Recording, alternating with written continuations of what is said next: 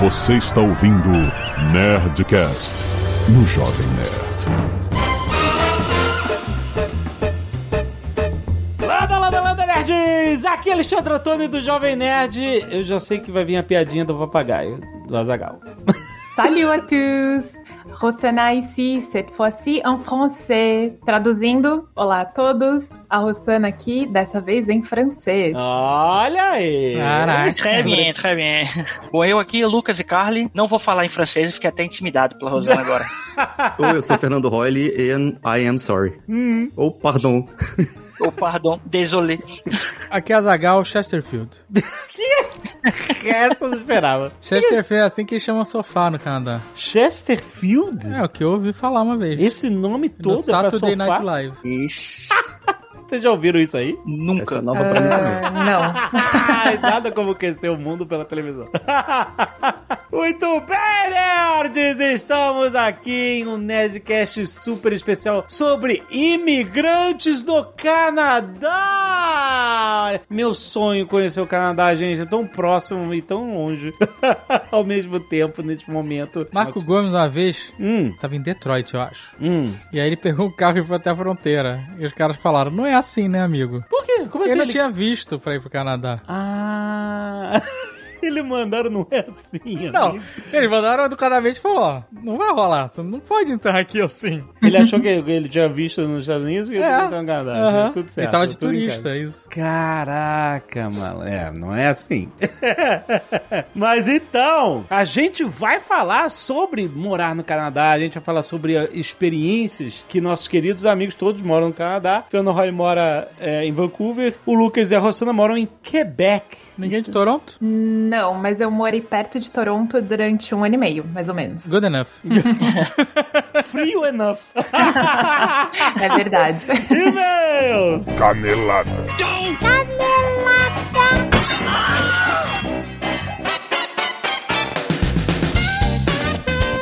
Muito bem, acabamos para mais uma semana de e-mails e caneladas do Nerdcast. Vamos. E hoje, Azaghal, é dia de falar de Canadá. Hoje é All Things Canada. A Canada. gente tá falando só Canadá, Canadá.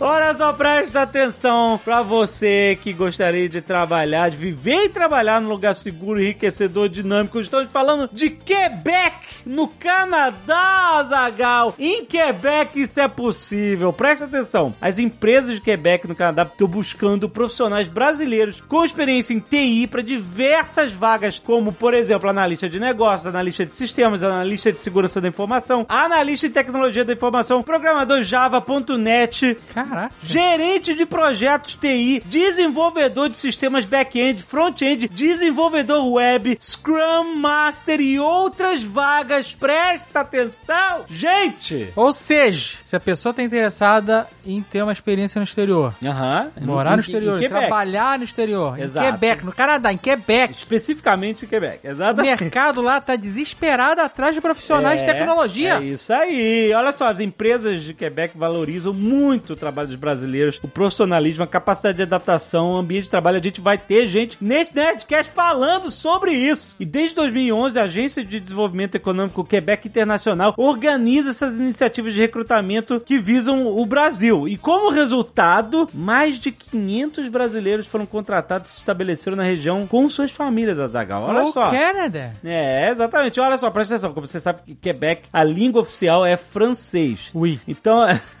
é necessário que os candidatos tenham um certo nível de proficiência em francês. Parlez-vous français? É, exatamente. É... Parlez-vous, jovem, né? Não, nada.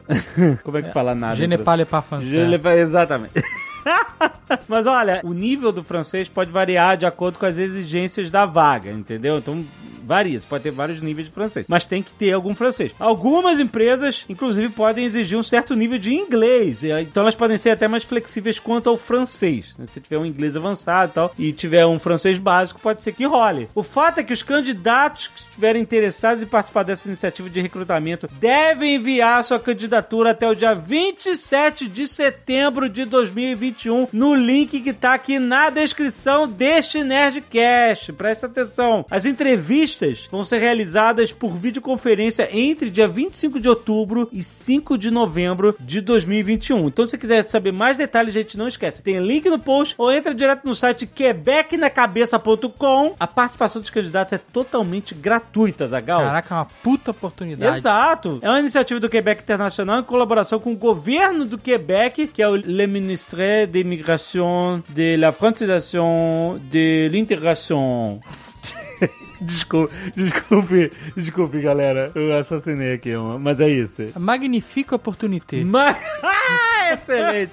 Tem link aí no post, segue o Quebec na cabeça no Facebook, no LinkedIn, no Instagram, tem tudo lá pra você se informar, pra você se candidatar. Não perca l'opportunité, tá certo? Je ne parle pas.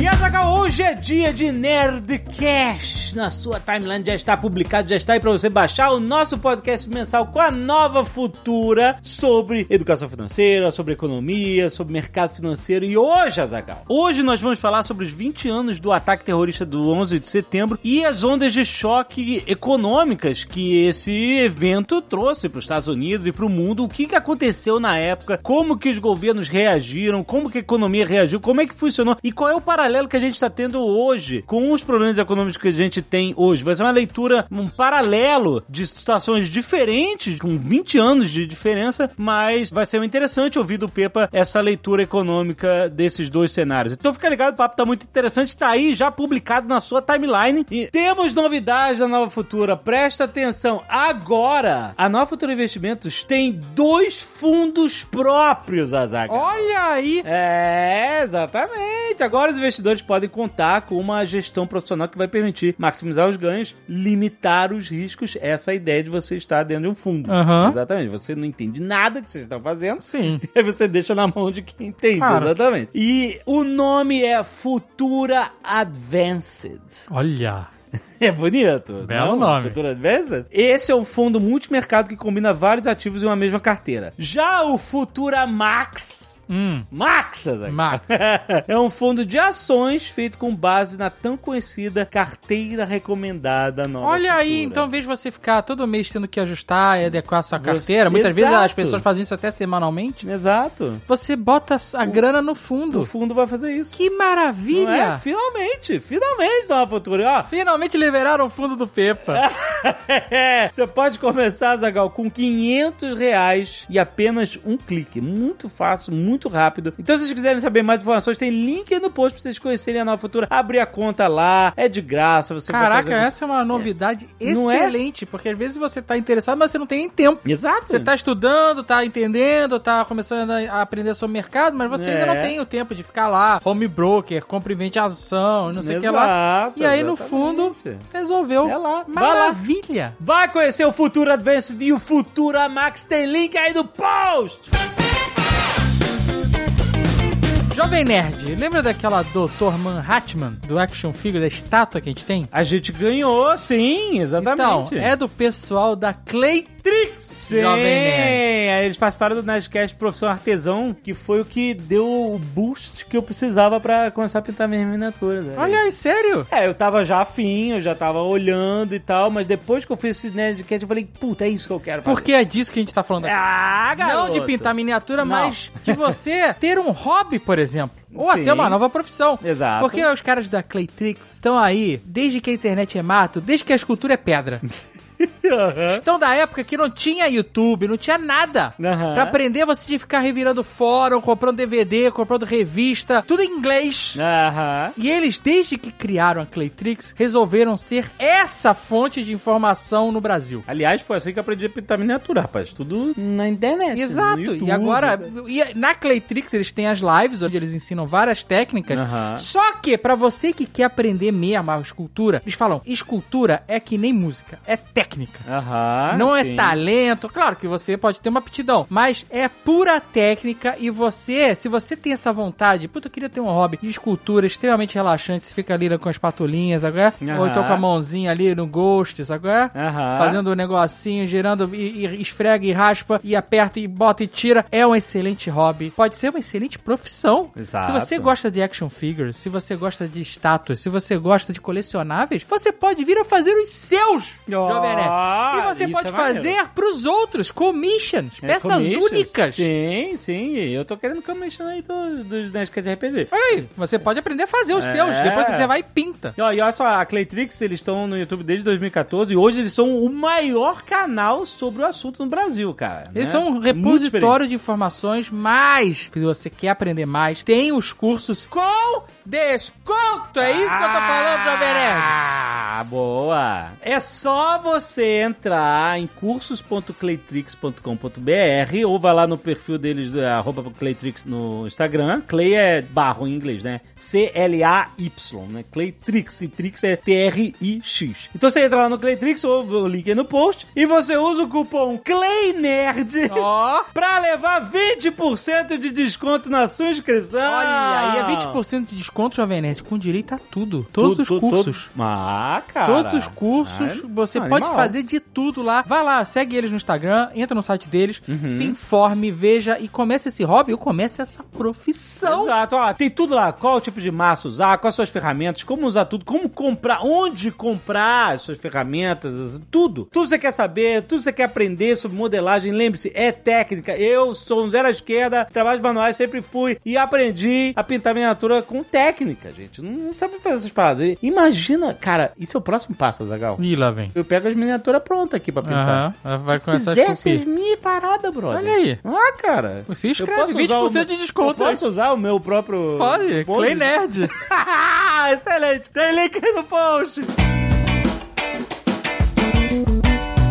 Se você não quiser ouvir os recados e e-mails do último Nerdcast, pode pular diretamente para... 20 minutos e 32 graus negativos. Quero agradecer aos nerds que doaram sangue e salvaram vidas essa semana. Tem pedido de doação para Levi César no Hospital das Clínicas da Faculdade de Medicina da Universidade de São Paulo, na rua Avenida Doutor Enés de Carvalho de Aguiar, 155 em Cerqueira, César, São Paulo, SP. Muito bom, tem link aí no post para você ter mais informações. Também tem pedido de doação de sangue para Celso Luiz Lisita Filho no Banco de Sangue Hemolabur, na rua 5A, número 90, setor aeroporto Goiânia, Goiás. E também pedido para Dirceu Geraldo de Figueiredo no Banco de Sangue em Vitória, Avenida Leitão da Silva, 1089 em Vitória, Espírito Santo. Muito obrigado a todos que puderem contribuir. Tem mais informações no post. Agradeço também ao Bruno Matsumoto, Felipe De Bastiani, Fernando Félix por doação de plaquetas, João Gabriel Machado e Lucas Henrique que doaram sangue essa semana. Muito obrigado, seus nerds. Mande suas doações de sangue, suas fotinhos pra gente agradecer lá no nerdcast.jovemnerd.com.br. Arte dos fãs, olha só. Ah, Zagal, se prepara. Julia Kaplan, que faz os crochêzinhos, mandou o Guga Mafra de como ser um rockstar de crochê. Olha aí, com a camisa rosa, que é a capa do livro, a guitarra rosa. Tá maravilhoso, cara. Muito bom. Valeu mesmo, Julia. Gustavo Rodrigues, desenvolvedor de software, 35 anos, direto de Montreal, Quebec. Olha aí, Azagal. Hoje, logo hoje, estamos falando bastante de Quebec. Sobre o Nerdcast 793, o helicóptero de fato é o Hind. Esse mês sobre o Nerdcast de Afeganistão, semana passada, ele fala aqui, mas ele é blindado não para defender de tiro de metralhadora, mas sim contra tiros de armas leves, submetralhadoras e pistolas e alguns calibres de fuzil. O grande impacto dele não é a blindagem, mas a capacidade de atuar como helicóptero de ataque e transporte de tropas. Ainda sobre o combate, o RPG, Rocket Propelled Grenade, não foi feito para ser disparado contra helicópteros, é isso aí, ou avião, mas contra tanques. Com a chegada dos Stingers, os helicópteros soviéticos passaram a voar baixo. Isso porque o Stinger é operado por radar. Ao voar baixo, próximo do solo, o radar tem problemas em travar o alvo. E a CIA então desenvolveu a tática de usar RPG a baixa altura, cavando buracos no chão para evitar que os gases dos foguetes que impulsionam RPG de machucar ou matar o operador. A mesma tática também foi adaptada para usar com foguetes antiaéreos como o Stinger, é, que usa o radar, e o russo Igla, que usava infravermelho. Caraca, cara. Será que é por isso que aquele helicóptero russo voa abaixo no Rambo? É, os caras voavam tudo Lem- baixo. lembra? Sinistro, lembro. E Olha o Stallone aí. tava nos cavalos lá, inclusive, lembra? Ele, Tem essa inclusive, história aí? quem não tinha dublê. Quase atropelou o, Tem essa história aí, Stallone, tem essa história história aí. Luiz Felipe Gonçalves, 22 anos, Bariri, São Paulo. Sobre, a fala do Vince Glotto de um helicóptero russo que não possuía rotor, esse é o modelo Kamov KA-50 Black Shark. Como os russos o chamam, e também a sua variante mais moderna, o Kamov KA-52 Alligator, que foi desenvolvido nos anos 80, mas só seria adotado pelas Forças Armadas da Rússia em 95, depois do fim da União Soviética. Outra coisa é que o RPG também era o nome dessa arma em russo. Costumamos ler RPG como Rocket Propelled Grenade, Uhum. que é mais ou menos a tradução da sigla em russo, que se lê impossível. Ele Impossível. botou aqui no, no, no Né? alfabeto. Mas em entendível por nós é Rutshonoi Protivotankovik. Ai, não sei ler. Protivotankov Granatomiot. Granatomiot. É, é. Rutschnoi. Rutschnoi. Protiv. Não consigo. Proti. Não consigo, que coisa, que, que horrível. É difícil, a palavra é grande, cara. Protivotankovi. Vi? Proticonvazor. Ou seja, que numa tradução mais literal quer dizer lança-granadas antitanque portátil. Uhum. O Protivotankovi. É, se você falar meio assim, sabe? vira mais russo, né? Se você Tira falar. Rotsnoy. Protishnavoy. Granotomoyotov. Não sei que tem um assim. Mas que seja. E ele continua aqui dizendo que isso refere-se mais ao modelo RPG 7, que substituiu o seu predecessor, o RPG 2. O que aconteceu com os outros 5?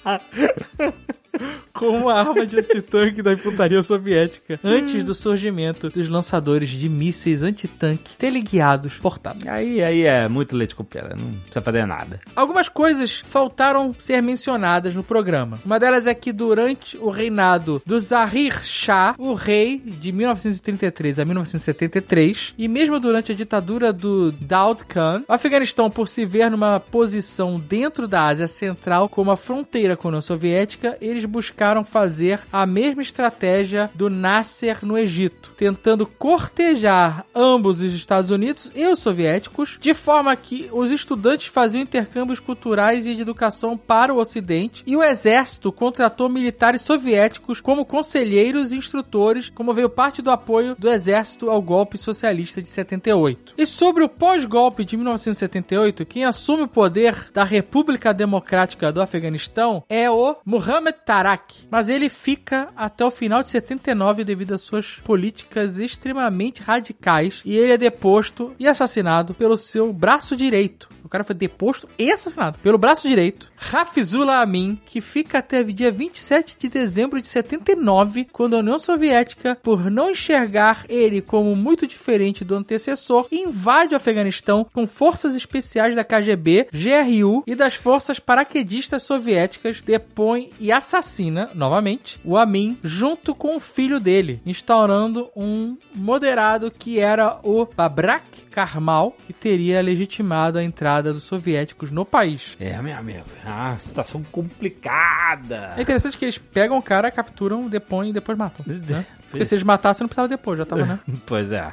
Azaghal, se liga esse, esse aqui é off-topic de outra Nerdcast, mas aqui tem a parada que tu falou. A Luana Girão Coelho, arquiteta e urbanista, Fortaleza. Olá, nerds! Ouvir vocês faz parte da minha rotina de dirigir até o trabalho. Sou de Fortaleza, mas trabalho no interior do Ceará. E que alegria sentir que não estou dirigindo sozinho às seis da manhã. Ah, que legal! Eu também tive um magical moment no Starbucks americano. Olha aí, Azaghal!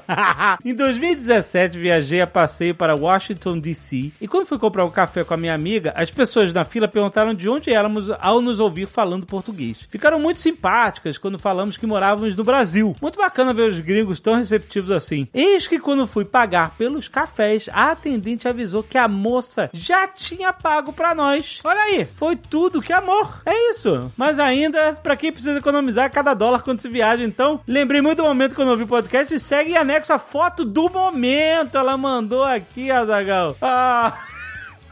Mandou aqui o, o presente que ela ganhou do Starbucks. Aí. É, fica aí a dica se você tem a possibilidade. Ah, Que isso é uma parada comum. de você fazer o Magical Moment Fazer pra um outra Magical pessoa? Moment, cara. Olha você aí. tem condições, claro. Exato. Imagina. Você ah, eu vou pagar pro fulaninho aí. Mas tem que ser no Starbucks? ou Não, qualquer lugar. parada? Não precisa ser no Starbucks. Mas aí tem que ser uma parada que você sabe que a É pessoa... claro que você não vai fazer isso, sei lá, numa churrascaria, que dá um prejuízo inacreditável. Pega a mesa 14, é toda minha. Seria pago. um médico comum e foda. Porra, Cara, tu exatamente. pede a conta, ah, o fulano já pagou.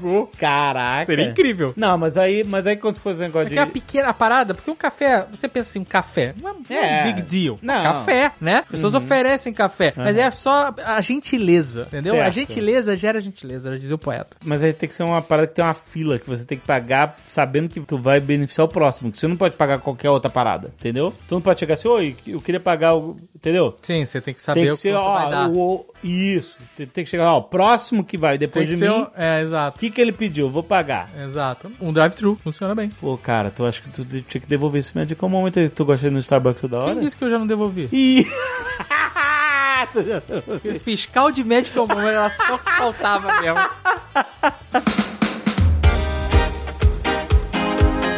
E olha só, Zagal, Nerd Store está aqui conosco, porque depois do grande sucesso das calças de moletom exclusivos, a Nerd Store lançou essa semana a coleção exclusiva de pijamas nerds, Olha aí. PJs da Ah, Nerd Store. PJs, exatamente. Vários temas. Tem temas exclusivos do Cthulhu. Olha aí, você dormir com The Ancient, The Great Ancient One, cara. Pra você dormir com o Cthulhu, com o Clayton. Cada conjunto vem com a camiseta, com uma calça super macias, confortáveis, pra você escolher entre as versões de inverno e verão. Aí, Jovem Nerd, você é o cara do pijama. Eu gosto de pijama, é isso. Roupa bem confortável, levinha pra dormir. Eu, eu curto, cara. Além disso, pode escolher entre modelos masculino, feminino e infantil. Tamanhos vão de PP até 5G pra adultos e do 6 ao 14 pra linha infantil. Será que tem bolso?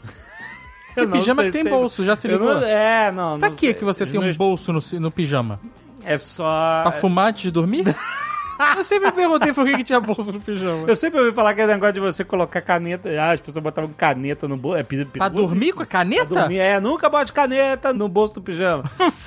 que é um perigo mortal, parada mortal, mano. Nunca fume também. Exato. E olha só, só neste lançamento os pijamas estão com um preço super especial com mais de 20% de desconto, Azagal, e mais um brinde especial limitado para quem comprar o pijama até essa segunda-feira, dia 13 de setembro de 2021, vai levar uma pantufa bem fofinha e quentinha para combinar com o seu novo look de dormir, Azagal. Olha aí. Essa pantufa, só pra você saber, custa R$ 44,90. E vai de grátis? Vai de graça Nossa. ah, se você levar seu pijama agora até segunda-feira, dia 13 de setembro de 2021, certo? Então corre lá, garante seu pijama com pantufinhas da Nerd Store, a maior loja nerd do Brasil!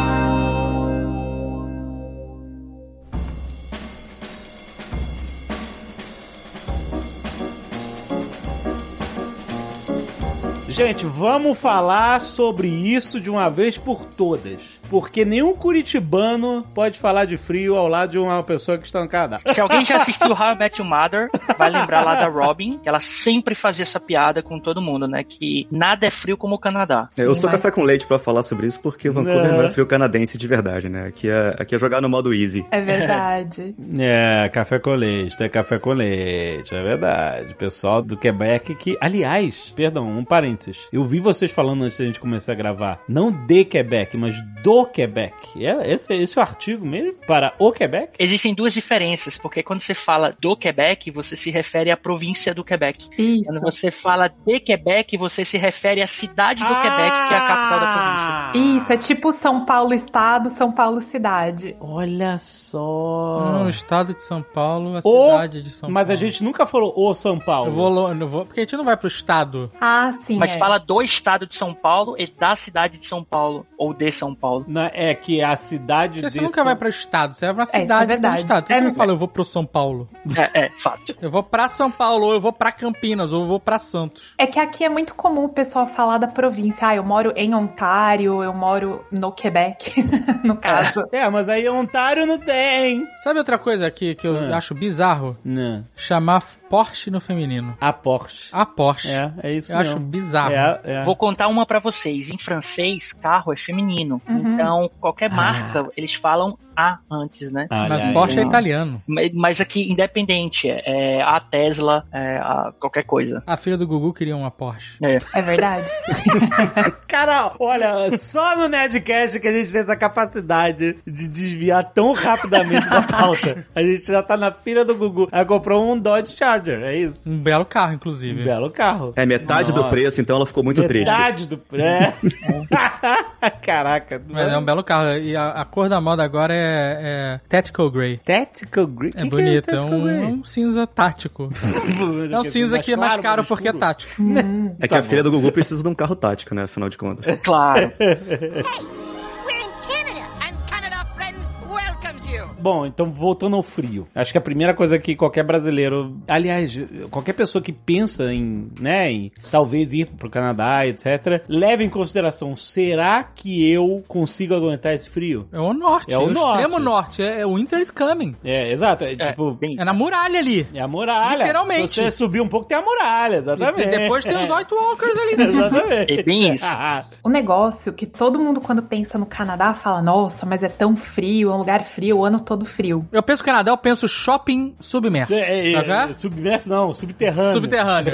Isso, em Toronto tem muitas passagens subterrâneas com lojas e tudo mais, você não É. precisa ficar exposto ao frio. Imagina assim, um povo topeira, sacou? É do Homem-Aranha.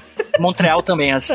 É, porque as temperaturas aqui chegam a menos 40. Só que o que o pessoal não fala é do calor. Então, assim, não vou dizer que é o problema, mas assim, a característica do Canadá principal não é o frio, é a amplitude térmica. Porque no frio a gente Hum. tem menos 40, mas assim, duas semanas atrás a gente tava com mais 40 aqui de sensação térmica. Exato, são 80 graus de diferença, você tem razão. Exato, esse que é o grande problema, assim, é... 80 graus de. Azagal, realmente essa amplitude é. É o famoso do 40 a 40. Uhum. É que eu ia falar do 880, mas não, não é. Do 40 ao 40, brother. Mas o 40, menos 40 e, e menos, sei lá, menos 10, não tem diferença. É só a velocidade que suas extremidades caem. É, menos 10 ainda é sossegado, mas eu acho que de menos 20 pra baixo realmente não tem diferença. A menos 10, seus dedos caem em 5 segundos, sei lá. Menos 40 é em 1 isso. segundo. É, isso. uma vez eu, eu aprendi isso com o BRKS Edu, que aliás poderia estar aqui, por que ele não tá aqui? Ele, ele falou que perguntaram, né? Pô, qual é a diferença? Eu acho que menos 10 pra menos 40 é tudo frio pra caralho. Uhum. Aí ele falou assim: é realmente, você não vai sentir uma grande. É só o tempo de exposição que cai drasticamente. Você não pode ficar exposto ao frio menos 40 por muito tempo, porque senão você se fode todo, começa a queimar a cara toda, etc. Eu consigo ficar até menos 1 de bermuda. Recorde comprovado.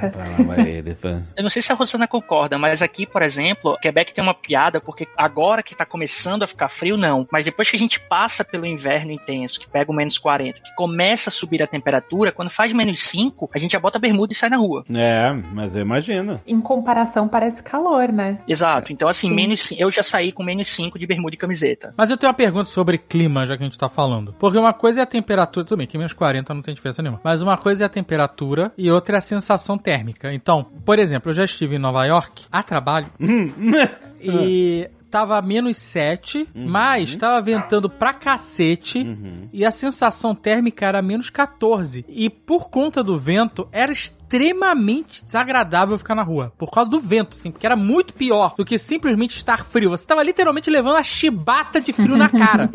Sim. É por É a causa da mesma arquitetura coisa de Nova York, né? Nova York É. can- canaliza muito vento. Como é o clima aí, assim? É menos 40, mas tá uma nevasca maldita, sabe? Ou é menos 40 e só, só vai morrer gostoso, assim, se você ficar muito tempo no frio. Tem uma lenda famosa que é a seguinte: quando tá nevando, tá bom, saia. Porque provavelmente tá fazendo menos 5, menos 3. Mas se estiver fazendo sol, se esconda. Que é lá onde o frio tá de verdade. Então, quando Nossa. tá menos 40, provavelmente tá fazendo sol. Então, eu já ouvi isso mais de uma vez, que essa parada de quando a neve significa um frio ok, que quando para de nevar é que a parada congela, frost completo, né? É isso mesmo? É o famoso sol luz de geladeira, né? Que ela só ilumina, não esquenta nada. Exato, Congela do exato. mesmo jeito. Eu já esquiei com menos 37. Caraca, parabéns. Já, mas assim, eu acho que o, o grande diferencial, por exemplo, de um menos 14 que você- talvez você tenha pego em, em Nova York, é realmente o vestimento, né? A roupa que você vai estar usando, ou todo o aparato. É, o meu mais frio aqui esquiando foi menos 18, lá bem no alto da montanha. E aí,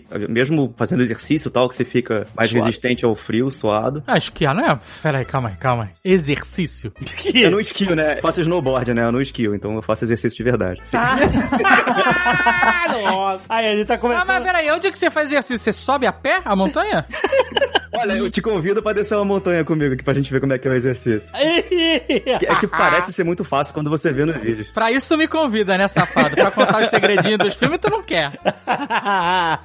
mas a amplitude térmica em Vancouver não é tão grande, né? Ela é um pouco mais humana, pra ser sincero. Assim, Você- essa onda de calor que teve aqui até algumas semanas atrás, eu acho que eu nunca peguei um calor tão forte na vida, principalmente comparado com o Rio de Janeiro. Porque os apartamentos aqui, eles são todos preparados pro frio. Então, dentro de casa, era insuportável ninguém ter ar-condicionado dentro de casa, assim. Eu tinha um ventilador e eu literalmente coloquei um balde com pedra de gelo dentro pra poder meter as pernas dentro do balde d'água e Caraca. conseguir trabalhar, porque tava insuportável. Isso é uma coisa interessante de destacar também, porque a maioria das pessoas que moram no Brasil, quando a gente fala nessas temperaturas extremas e super frio, não precisa, não precisa nem ser menos 40, não. Qualquer frio abaixo de zero, o pessoal que mora no Brasil entende que fudeu. É isso, até em Curitiba. Mas isso é estrutura, né? Exatamente. A- as casas são preparadas, não só as casas, tudo é preparado pra você sobreviver esse, com conforto, na verdade, a esse frio extremo, né? É como o Holly falou, às vezes quando bate calor, até a estrutura não tá tão preparada pra você estar confortável no calor quanto você vai estar no frio. Você em casa, você não usa casaco. No Brasil, se faz frio, você usa casaco dentro de casa. É isso. Moletom reina, todo mundo embrulhado naqueles cobertor, poncho, com, sabe? com, com manga. é. Eu ia comentar isso quando você falou sobre Curitiba, que assim, uma das comparações que eu sempre faço aqui é que desde que eu cheguei em Vancouver, eu nunca passei um frio como eu já passei no inverno de Curitiba, justamente por causa disso. No inverno aqui, você tá dentro de casa de bermuda e camiseta, e você tem água quente o tempo inteiro, você tem a estrutura pronta pra você viver aqui. Quando você vai sair na rua, você se prepara pra sair na rua, você bota o casaco, bota a bota, bota o que você quiser fazer, e você não passa frio. Em Curitiba, você passa frio dentro de casa e fora de casa. E vale salientar também que a estrutura da cidade também, né? Então, por exemplo, você tem esses ah, shoppings subterrâneos, os ônibus são aquecidos, algumas paradas de ônibus também são aquecidas, os carros têm aquela partida à distância, então você aquece o teu carro antes de você chegar. Então, às vezes, o- você não sente o frio porque você se desloca da sua casa pro carro, do carro para supermercado ou trabalho, ou seja lá o que for, você não, não chega a ter o contato com o frio direto. E pra não assustar tanto as pessoas em relação a esse negócio da temperatura, acho que tem a- o lado bom disso é que a gente não conhece tanto no Brasil, que é você ter as quatro estações muito definidas, né? Você sente o inverno, você sente muito bem o verão, você sente a primavera e o outono, elas são muito bem separadinhas e você consegue curtir cada uma delas com o que elas têm pra oferecer, né? Só que o mais estranho é que, pelo menos aqui, que eu percebi no final desse verão, é que a mudança de estação não é gradual. Então, assim, semana passada teve o dia que fez 40 graus, na noite seguinte fez 10. É. Então, quer dizer, assim, é como se alguém desligasse o botão. Acabou o verão, já era, Caraca. bora pro outono e é isso aí. É muito bem definida mesmo, né? É. Ó, mas essa parada de pra quem vai, ah, pensa em morar na parte fria do Canadá, fica assim, ah, será que eu aguento o frio? Aguenta. Se a pessoa parar assim, não, ah, não aguento o frio, vou lá pra Vancouver, tem que saber outra coisa, será que eu aguento o aluguel? É, é bem nessa, é o aluguel Não, e, a, e a chuva. E a chuva, Vancouver, né? É o apelido da cidade. É verdade, Vancouver, chove demais, né, cara? Chega uma hora que você fica nihilista ou cínico completo e fala, cara, foda-se, você bota qualquer roupa que tem e sai da chuva mesmo que você sabe que você vai se molhar. Você para de se preocupar com isso e sai de qualquer maneira, porque senão você deixa de fazer tudo. Mas é, chove um bocado. Eu já contei aqui, o- acho que se eu não me engano, eu já contei 63 dias sem conseguir ver o azul do céu. É, Meu Deus. Sério? sério. É tipo assim, não, não, você não vê o azul, é chuva o tempo inteiro. Isso me lembra muito Seattle ali, né? É, exatamente. É a mesma É coisa. pertinho, né? Exato, pega o mesmo mesma área de clima, né? É, Geograficamente falando, é a chuva que faz a cidade, a região inteira não ser tão frio quanto a costa leste, né? Que é essa proximidade com o mar. Que é mais ou menos a mesma situação geográfica ali da Grã-Bretanha, daquele Reino Unido, aquela região inteira, que é menos frio do que os países nórdicos, né? E mais chove pra burro, que nem, tipo, Londres. Mas aí em Quebec, qual é a área crítica, assim, de frio mesmo no inverno? De que mês a que mês, mais ou menos? Janeiro, fevereiro. Uhum, Esse é fevereiro, o- é, fevereiro é o pior, né? Final de janeiro e começo de fevereiro. Acho que o maior frio que eu já peguei aqui, existe um carnaval aqui em Quebec. E uma vez, em 2019, eh, eu fui assistir e tava fazendo menos 38, 39 por sensação de menos 41, alguma coisa assim. Não, não, não, pera, pera, pera. Antes disso, o que que é o carnaval Carna Quebec? Como é que é o Carna Quebec? Joga no Google, porque o boneco parece um negócio da um boneco da Michelin horroroso. Por Medonho. sinal, é o sim- é assim, é, o- é o. Você compra o ticket e é sempre esse bonequinho. Você ganha um colazinho com bonequinho. É tudo esse boneco, né? É um boneco de neve, é isso? É um, é um Zé Gotinha? É, É. meio Zé Gotinha. Mas, cara, esse evento do carnaval ele é muito engraçado, porque você vai ver três extremos. Você vai ver desfile de carro alegórico, a menos 30 e pouco, mas as pessoas em cima de um carro alegórico dançando. Não é possível. A galera vai na rua? Sim, fica todo mundo parado na rua assistindo isso. Existem alguns pontos com lareira e tudo mais, né, Pra você se aquecer enquanto assiste. Existe um, um evento em particular pra quem compra o ingresso do carnaval e, e que a gente chama que é o batizado do Quebec, né, que é você botar uma sunga e aí Não. você entra numa água quente, numa, num spa que a gente chama, aí você sai dessa água quente e se joga na neve. Puta. Você enrola na neve, só de sunga, e volta para o spa quente. Então você sente o corpo formigar completamente enquanto Nossa. descongela. Meu Deus. Então, eu já fiz, eu fiz um banho turco uma vez, um, né, é, em Granada. Ah. E tinha um negócio desse. Você entrava numa banheira, na piscina, banheira lá. Piscina, tinha uma piscina, na verdade. Ah, Extremamente fria. Aham. E aí você saía dessa água extremamente fria e ia pra uma água extremamente quente. caraca, tá maluco, cara. E depois você ia pra uma, uma água morna e ficava canjando. Aqui em Vancouver, é, na, na montanha aqui, eles têm um, tipo um spa, assim, que tem, tipo, 13 diferentes piscinas e áreas de sauna. E a ideia é você ficar indo do quente pro frio o tempo inteiro. Você sai de uma sauna seca e cai numa pra uma cachoeira gelada, volta pra uma sauna a vapor, aí cai numa piscina fria. Você fica indo e voltando, assim, é meio que a, É. que a vibe do... Isso, inclusive, eu acho que é, um- é um- uma das atrações de Quebec, né? Em Quebec, na- durante o inverno, assim, ou no período de neve, tem- existem vários spas, assim. Essa, você falou do carnaval, aqui em Vancouver não tem um carnaval assim, mas eles têm todo o Réveillon dia 1 de janeiro, o que eu acho que seria impossível fazer na, em Quebec, o chamado Polar Bear Swim, que vai todo mundo às 10 da manhã, 11 da manhã pra praia aqui de, de Vancouver, e todo mundo pulando na água. Dá- tem que ir até uma boia lá específica e voltar, volta todo mundo congelando de frio, todo mundo se divertindo,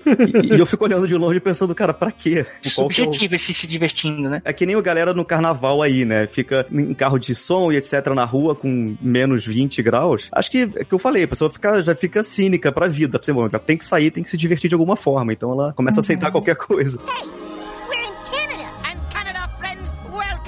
A neve é companheira, assim, de janeiro e fevereiro sempre ou não necessariamente? Tem a neve que cai e tem a neve que fica acumulada, né?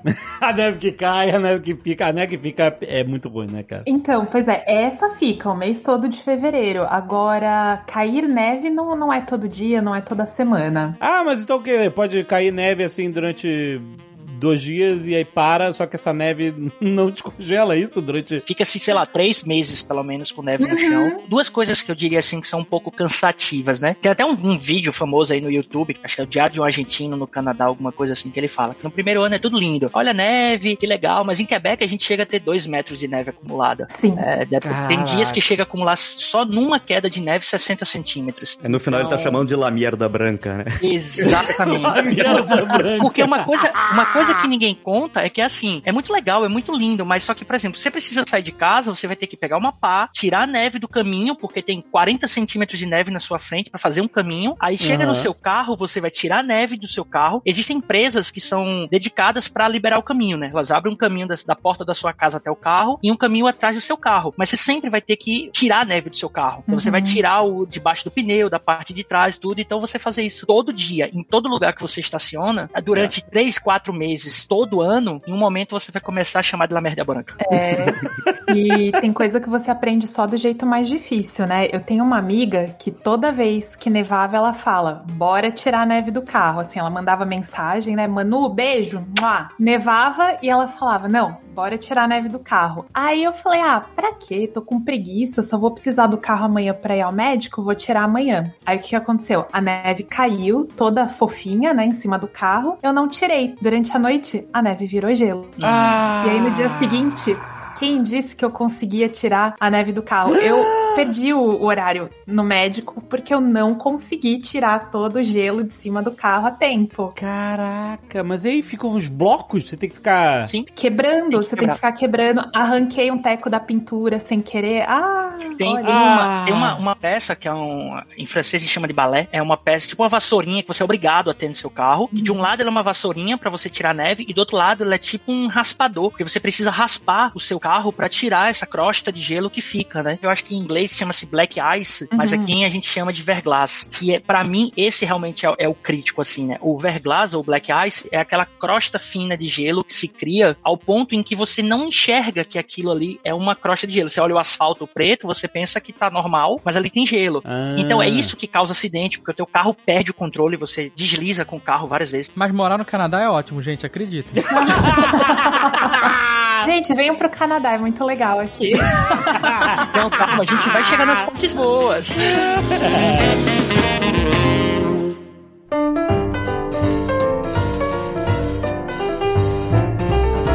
Outra parada que eu, de leigo aqui, mas sempre ouvido do Canadá, era aquela parada do canadense que todo mundo. ninguém tranca a porta de casa. Que todo mundo é bem educado, que não tem essas paradas. Eu não tranco a porta da minha casa, inclusive. Claro que tranca. Não, é que a fechadura tranca sozinha.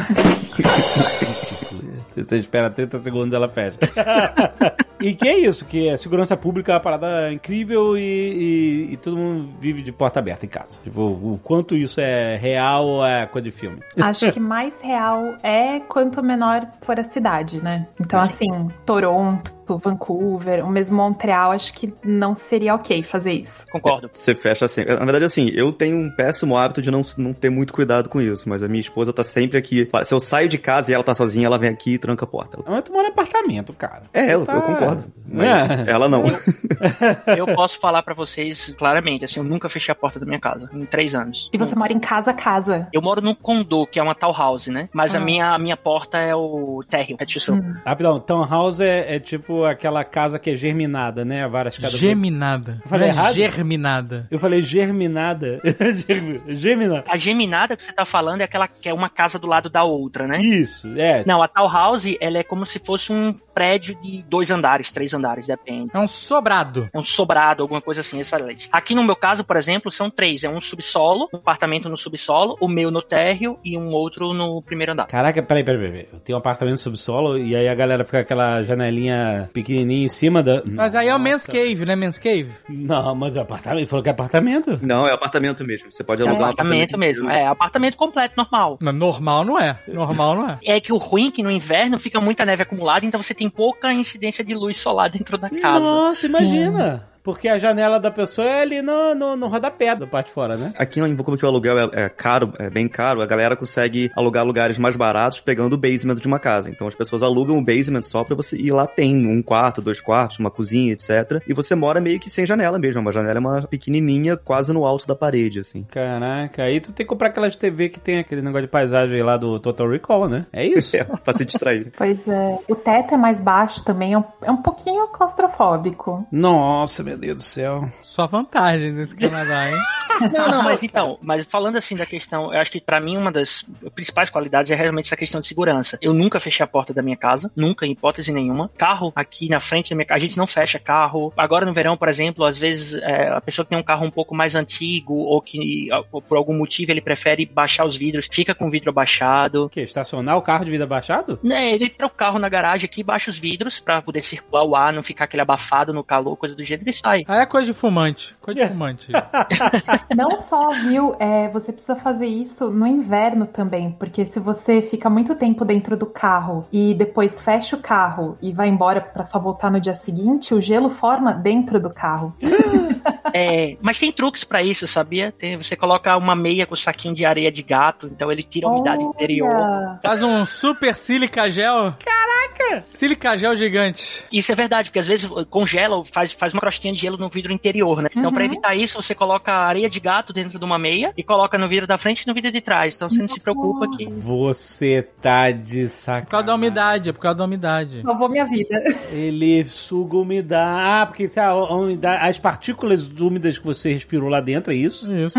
Ficam voando ali e aí congelam no vidro, é isso? Exato, qualquer coisa. Às vezes, se você deixar uma garrafa de água dentro do seu carro, isso vai não só congelar a garrafa, mas também gerar é, é, umidade no seu carro, né? Ou qualquer razão. Aham, aham. Qualquer coisa. Às vezes você entra com uma bota suja, porque a neve, você tá pisando, né, tá sujo, você entra com a bota de neve no carro e aquela neve vai derretendo, no- você tá ali dentro aquecido e tudo mais, aquilo vira água. Então, bem falado isso, porque eu tive contato com a neve de verdade na Nova Zelândia. E aí, é a primeira vez que você vê neve brasileiro, vê neve pela primeira vez, toda aquela fantasia. Você ainda não tá no, na La Mierda Branca, né? você tá na magia, neve, que legal e tal, não sei o que, vendo aqueles floquinhos caindo como se fossem de algodão, porque a neve que a gente conhece é aquela neve de shopping center, né? Natal, que os caras ligam aquele ventilador, e aí só daquela neve fake e tal, e você... Aí beleza, tô lá, todo feliz faceiro, é neve, não sei o que. E aí entra num hotel que tem aquecimento e toda aquela neve fofinha, branquinha, bonitinha, diriri, não sei o que, é água! Não é? A gente acha que é algodão, não é algodão, cara, é água. Então parecia que eu tinha mergulhado no chafariz da cidade. Porque quando derreteu, eu entrei num lugar aquecido, derreteu tudo, e aí eu fiquei encharcado. E óbvio, né, como qualquer brasileiro despreparado, eu fui com o casaco impermeável, né? Foi com aquele casaco que suga toda a água. Nossa. E caraca, cara, e aí tem essa, né, tipo, por isso que existe roupa de neve e a roupa de neve. Não é que roupa de neve é roupa de frio. Roupa de frio é uma parada, roupa de neve é outra coisa. Sapato de neve, tênis de neve é outra parada, é tudo permeável, porque senão você fica ensopado, né? Eu acho que esse é o grande diferencial quando a gente contou um monte de história aqui sobre neve, sobre o frio do Canadá e etc. Mas a verdade é que a gente, quando a gente mora no Brasil, a gente nunca morou fora do Brasil ou no Canadá, a gente não sabe muito bem como é que é a dinâmica de você se preparar pra morar num lugar frio. Quando você aprende essa dinâmica de se vestir corretamente, de saber quais são os procedimentos, isso meio que vira hábito. Isso, isso É. deixa de ser um sofrimento, sabe? Você sabe que tá a menos 10 lá fora, mas você sabe qual roupa que você tem que colocar pra você não morrer de frio quando você sair. Então você coloca, se veste e vai viver a vida, sabe? Não é uma coisa que vai, te- que vai impedir de viver, a não ser que seja menos 40, né? Como vocês me- Mas de verdade, nem isso, sabia? Se não tiver fazendo nevasca, pode estar fazendo menos 40, as crianças vão pra escola, as pessoas vão pro trabalho, a vida ela continua. É como você falou, como a própria Rosana também ela contou a história lá de, eita, vou tirar a neve um pouco antes pra não congelar. Você cria esse hábito, você cria essa sua rotina, a gente brinca aqui tudo, mas é normal. Hoje pra mim, por exemplo, é normal. Eu adoro o inverno, eu prefiro o inverno aqui. Eu é, também. Hockey, esqui, patinação no gelo, parques de diversão. É, tem um, um parque aqui em Quebec, né, que é um parque de neve em que você faz os escorregos, os glissades e tal. Então toda essa rotina de inverno eu prefiro. Eu, por exemplo, prefiro o inverno onde eu sei que eu posso sair na rua bem agasalhado e me manter do que sair num calor de 40 graus que se eu ficar pelado não resolve. É verdade. É, Cria mais problemas, inclusive. Exato. ah, não, isso quer dizer que quando você veste a roupa adequada, você não, não fica com frio. Pode estar nevando, fazendo menos 40, que você fica de boa. O teu corpo se acostuma. Quando eu me mudei, no primeiro ano que eu me mudei pra cá, eu tinha que eles chamam aqui de base layer, né? Que você bota uma roupa por baixo da calça jeans pra poder segurar do frio e tal. É a cerola, Royle. É, essa é, exatamente. Boa e velha celo. Pereira, tá Perfeito. cheio, que eu vou deixar passar. Só faltou mandar um second skin. E, e o pior é que esse é o nome, né? Esse é o nome. Não, não, o nome é cerola. É, não, o, o nome, o nome é cerola, é que eu, eu acabei acostumando a chamar de layer e confesso que eu, eu, na verdade eu prefiro cerola, acho muito mais divertido. Mas depois de um tempo você, hoje em dia, assim, eu não tenho mais nenhuma aqui pra poder sair pra, no dia a dia, eu boto calça jeans e saio, mesmo estando menos 5. Tu já acostumou, né? Não é uma parada assim. É, você meio que habitua, não é uma coisa muito desesperadora, assim. Tem- Tem uma pegadinha, porque você não tem muita neve aí, mas, por exemplo, você sai com calça jeans aqui, é aquela história que eles estavam falando, né? Aí você vai brincar com seu filho na neve, eita, escorreguei e tal. A neve, ela é água. Então É. a tua calça jeans, ela vai molhar. Ela vai molhar, você vai andar no frio, ela vai congelar, vai parecer que você tá com uma tábua na bunda.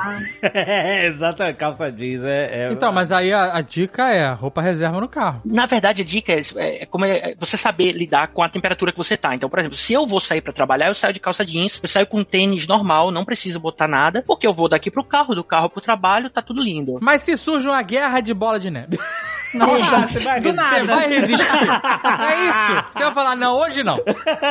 Não, esse é o ponto. Você aprende a lição. A primeira vez você não vai resistir. Mas no momento que você perceber que você vai ficar todo congelado, a roupa vai ficar dura e você mal se locomove, você vai fazer, não, realmente não dá. Roupa reserva no carro. Isso aqui é um hábito, né? Então, bota de neve, por exemplo, ela só é usada fora. Então, o que que acontece? Você coloca a bota de neve, vai para o trabalho, mas chega no trabalho, você tira a bota de neve e bota um tênis normal ou alguma coisa. Por que não, não rola ficar com bota de neve dentro do. Cara, tem bota de neve aqui que vai até menos 100 de temperatura. Então ela é, quente pra burro. Ah, Você não vai aguentar ficar dentro de um estabelecimento com a temperatura normal com uma bota de menos 100. Mas ela não é só quente, como ela é, apro- é resistente à água, né? Sim, ela é completamente fechada. Entendi. Mas aí você não aguenta. Se você botar uma bota de menos 40, menos, sei lá, bota uma bota de menos 10 aí hoje, vocês não vão aguentar ficar muito tempo, não. É. O pé derrete. É. E a meia elétrica? Sabe essas meias que tem pilha pra esquentar? Tem isso? Tem. Caraca! Tem, tem luva, tem tudo hoje em dia, cara. Meia com pilha? Tem uns negócios que é tipo. É, Então, tipo é- bolsa quente pra você botar na mão assim quando tá muito ah, isso frio. eu já vi, é. Bota no bolso. Sim. Tem da Zippo, sabia? Olha aí. A gente usa bastante isso. É um, você abre um saquinho, no momento que ele entra em contato com ar, né, com oxigênio, ele começa a aquecer. Então você bota dentro dos pés e das mãos pra te ajudar a aquecer. Isso é bastante usado aqui. Isso é bem maneiro, já vi sim. É mágico. né? Eu sou obrigado a admitir que eu não consigo fazer snowboard sem um troço desse, que meu de- meus dedos congelam, mesmo com a bota. Então eu tenho um pacote aqui da Amazon de, sei lá, 300 desse que eu uso, que eu separo pra cada inverno colocar sempre que eu vou pra montanha. Ah, mas tu, é um negócio descartável, tu abre, aí ele fica quente durante umas horas, aí depois jogar fora. Oito horas, eu acho, né? É, tem uns que vai de 4 a 6 horas. Tu viu o Royler Insider sempre que eu vou pra montanha? Não, ele, ele Cara, já Esse tá é o- outra o parada, A parada né? do Royal é o seguinte: ele falou assim, eu vou morar no Canadá e eu vou. Desbravar o Canadá. Isso aí, eu não vou ficar eh, em casa. Tá É sempre isso. um lugar diferente, sempre uma fotinho que eu acho que eu tô lá e não sou eu. É, carequinha de barba. né? É isso mesmo. Cara, o pior é que vira e mexe, eu vejo umas fotos do Dave e fico assim, cara, quando que eu tirei essa foto? Ah, não, é o Dave. Não, a vantagem de Vancouver é que a montanha é muito perto, né? Eu saio do trabalho às 6 horas, se eu pego o carro com os amigos aqui, 6 e meia eu tô na montanha pra poder fazer snowboard. Nossa. Então, assim, eu não preciso viajar pra um lugar e ficar o fim de semana inteiro. Dá pra fazer todo dia se eu quiser. É, aqui também. trabalho. Esse dá pra fazer todo dia se eu quiser, é uma parada É um de. selo de babaca. É porque você paga um valor só pra você ter o passe da temporada inteira, né? ah, Aham, você tem o aham. annual pass. Ah. É, não, você paga. Não, assim, se eu tivesse que pagar cada vez que eu fosse, eu não iria nem. Eu, nem eu não vou falar preços, porque se for comparar Quebec e Vancouver, aí o, o Fernando aqui ele vai ficar meio incomodado. Mas você pagar um dia pra esquiar numa montanha aqui, você paga dois, três, se eu não me engano, você pega o Annual Pass. Então é muito mais em conta. Ah, sim, imagina. Aqui é tipo uns 5 ou 6 mais ou menos por dia. Se você pagar o equivalente a umas 6, 7 vezes mais ou menos, você compra um Annual Pass. Tá tipo uns 500 dólares mais ou menos, 400 e pouco, 500 dólares. É, ano você- passado era 200 dólares aqui. Ah, é, droga. É, custo, custo de Tá vida em British Columbia e Quebec é, não dá pra comparar. Aqui é muito mais barato tudo. British Columbia é, é Vancouver. Isso. É a província Exato. de É a Vancouver, província de isso. E Quebec é costa leste. É o- é Ah, outro. Quebec é mais barato, então. Muito. Muito, Muito mais. O último cálculo que foi feito sobre um cálculo sobre casas aqui, né? Sobre valores de imóveis e renda familiar pra comprar. É, chega a ser cinco vezes mais barato aqui. British Columbia tem negócio de tsunami, o terremoto monstro, San Tem André. o The Big One, The Big One que vai vir um dia aí. Aí. Ninguém sabe quando, mas vai vir aí. Esse é o grande risco, mas... Então Quebec é mais barato e não tem isso. Exatamente. Tem Exatamente. furacão, serve? Ah, mas furacão é moleza. Tem furacão em Quebec? Ah, porque fica costa leste, pode... Ah, cara, é muito raro. Furacão você vê vindo, é mole. Não me tira isso, não me tira isso da Flórida aqui. Furacões são nossos. Mas tem, tem Hurricane Season aí? É claro que tem, a mesma nossa. Não, mas aqui é porque a gente sabe que vai ter furacão. Mas é, é raro em comparação. Quando aqui começa a, a- a temporada de furacão, você tem que comprar água e comida por Não, emergência. tu não, não, tu não comprou água. Você, a Como gente não? Tá Eu no tenho- Hurricane Season agora, Eu tenho sabe, quase né? 300 litros de água debaixo da escada.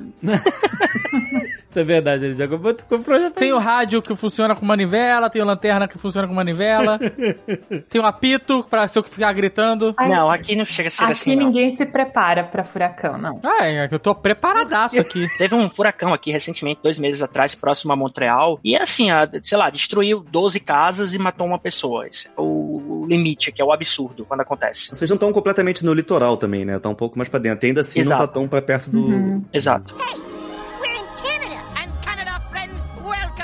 Agora eu quero falar sobre língua, porque o Canadá é um país que tem, né, francês e, e inglês como, né, língua oficial, depende de onde você tá, né, em Quebec, no Quebec, Le Quebec. Le Quebec, a língua oficial é francês. Ninguém aí é obrigado a falar inglês. A galera pode falar por uma cortesia. Mas todo mundo fala. Não, Não? não. Essa é uma das maiores mentiras, assim, que vendem. Ah, porque o Canadá é um país bilíngue. Ok, o Canadá é um país bilíngue, mas as pessoas não são.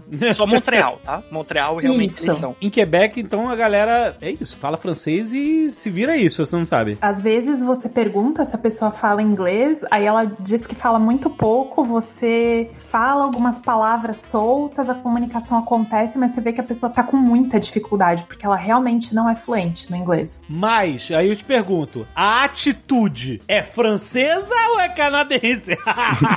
é, então. Aí depende, né? é, é. Você encontra os dois.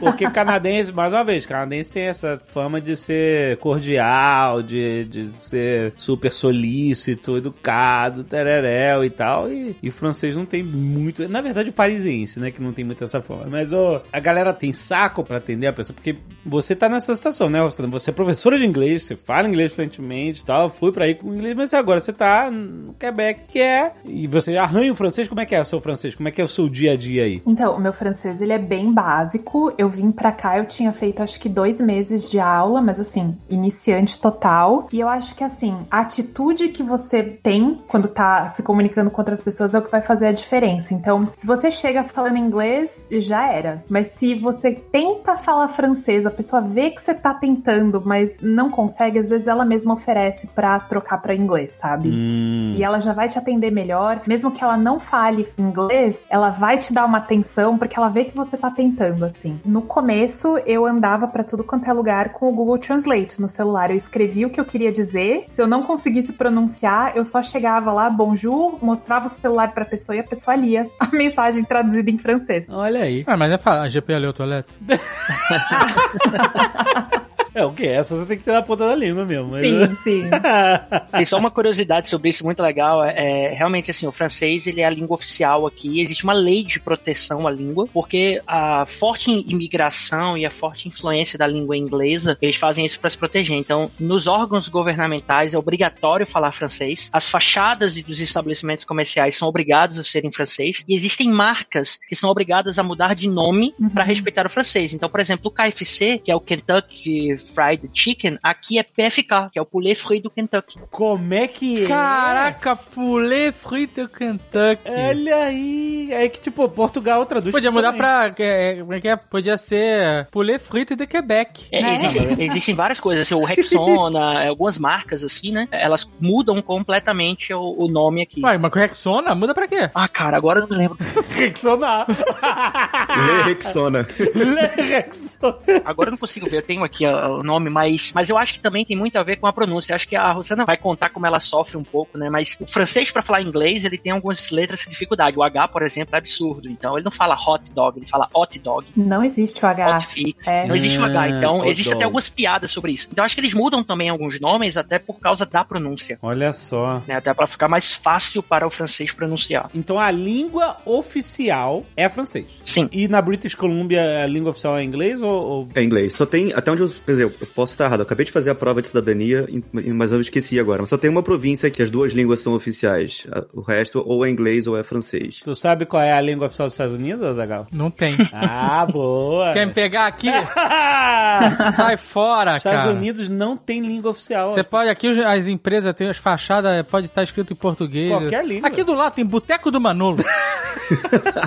Mas Toronto tem isso, né? Toronto tem uma forte influência chinesa, tem muito chinês comprando lá, então você vê regiões específicas que não é Chinatown, mas onde os nomes são completamente chinês, pequeno pedaço inglês. Toronto, É. cara, Vancouver tem bairros inteiros que você não vê uma placa em inglês aqui. É Sim. tudo chinês. Parece É que isso. quase 50% da população de Vancouver é chinesa, né? Eu não sei esse percentual de número de pessoas. Eu sei que parece que em edifícios comerciais e prédios, etc., os proprietários são 60% de todos os prédios de Vancouver são chineses. Eu ouvi falar que a explosão especulativa imobiliária de Vancouver foi justamente por conta dessa alta imigração de chineses. Sim, eles compram apartamentos, prédios, apartamentos e tal e deixam vazios. Eles não alugam pra ninguém justamente pra poder subir, o- é, elevar o preço do negócio. É um problema sério aqui na Colômbia Britânica que o governo tenta, tá tentando quebrar essa bolha já há um tempo, um pouco sem sucesso.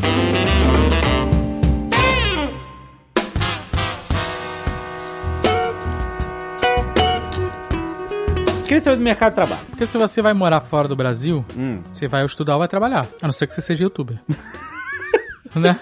Aí você vai comprar uma, alugar uma mansão e comprar um colchão inflável. Isso vai fazer. é outra dessas paradas que a gente sempre ouve falar do Canadá, que ah, o Canadá é muito receptivo com imigrantes porque precisa de É, isso aí é, mesmo. mão de obra especializada Não tem gente no Canadá. e, e as pessoas vão embora porque é frio, sei lá o quê, e aí eles, eles são receptivos e, e tem mercado de trabalho pra todo mundo. É, mas como é que é a realidade disso? Em Quebec, principalmente na área de tecnologia, isso é muito verdade. Eu diria mais, Susana. Eu acho que é toda a área em Quebec, né? Quebec tem uma, uma escassez de mão de obra absurda. Tem duas coisas assim que me marcaram muito que eu vi sobre mão de obra. A primeira foi ir no McDonald's e sabe a- Aham. a, a bandeja, eles não colocam um papelzinho na bandeja? A- aquele papel era formulário de emprego. Caraca! É sério? Pra trabalhar no McDonald's? É, em qualquer estabelecimento comercial comum, assim, né, o Dolarama, algumas coisas que são lojas, de várias lojas, né? Você vai ver que na entrada a primeira coisa sempre tem é formulário de inscrição para emprego, porque não tem gente para trabalhar. E shopping, por exemplo, fecha às 5 horas da tarde, porque não tem gente para trabalhar. Nesse momento agora existe um, um problema grande de mão de obra né, nos Estados Unidos também, no Canadá por causa da pandemia e tudo que aconteceu, etc. Mas o, mas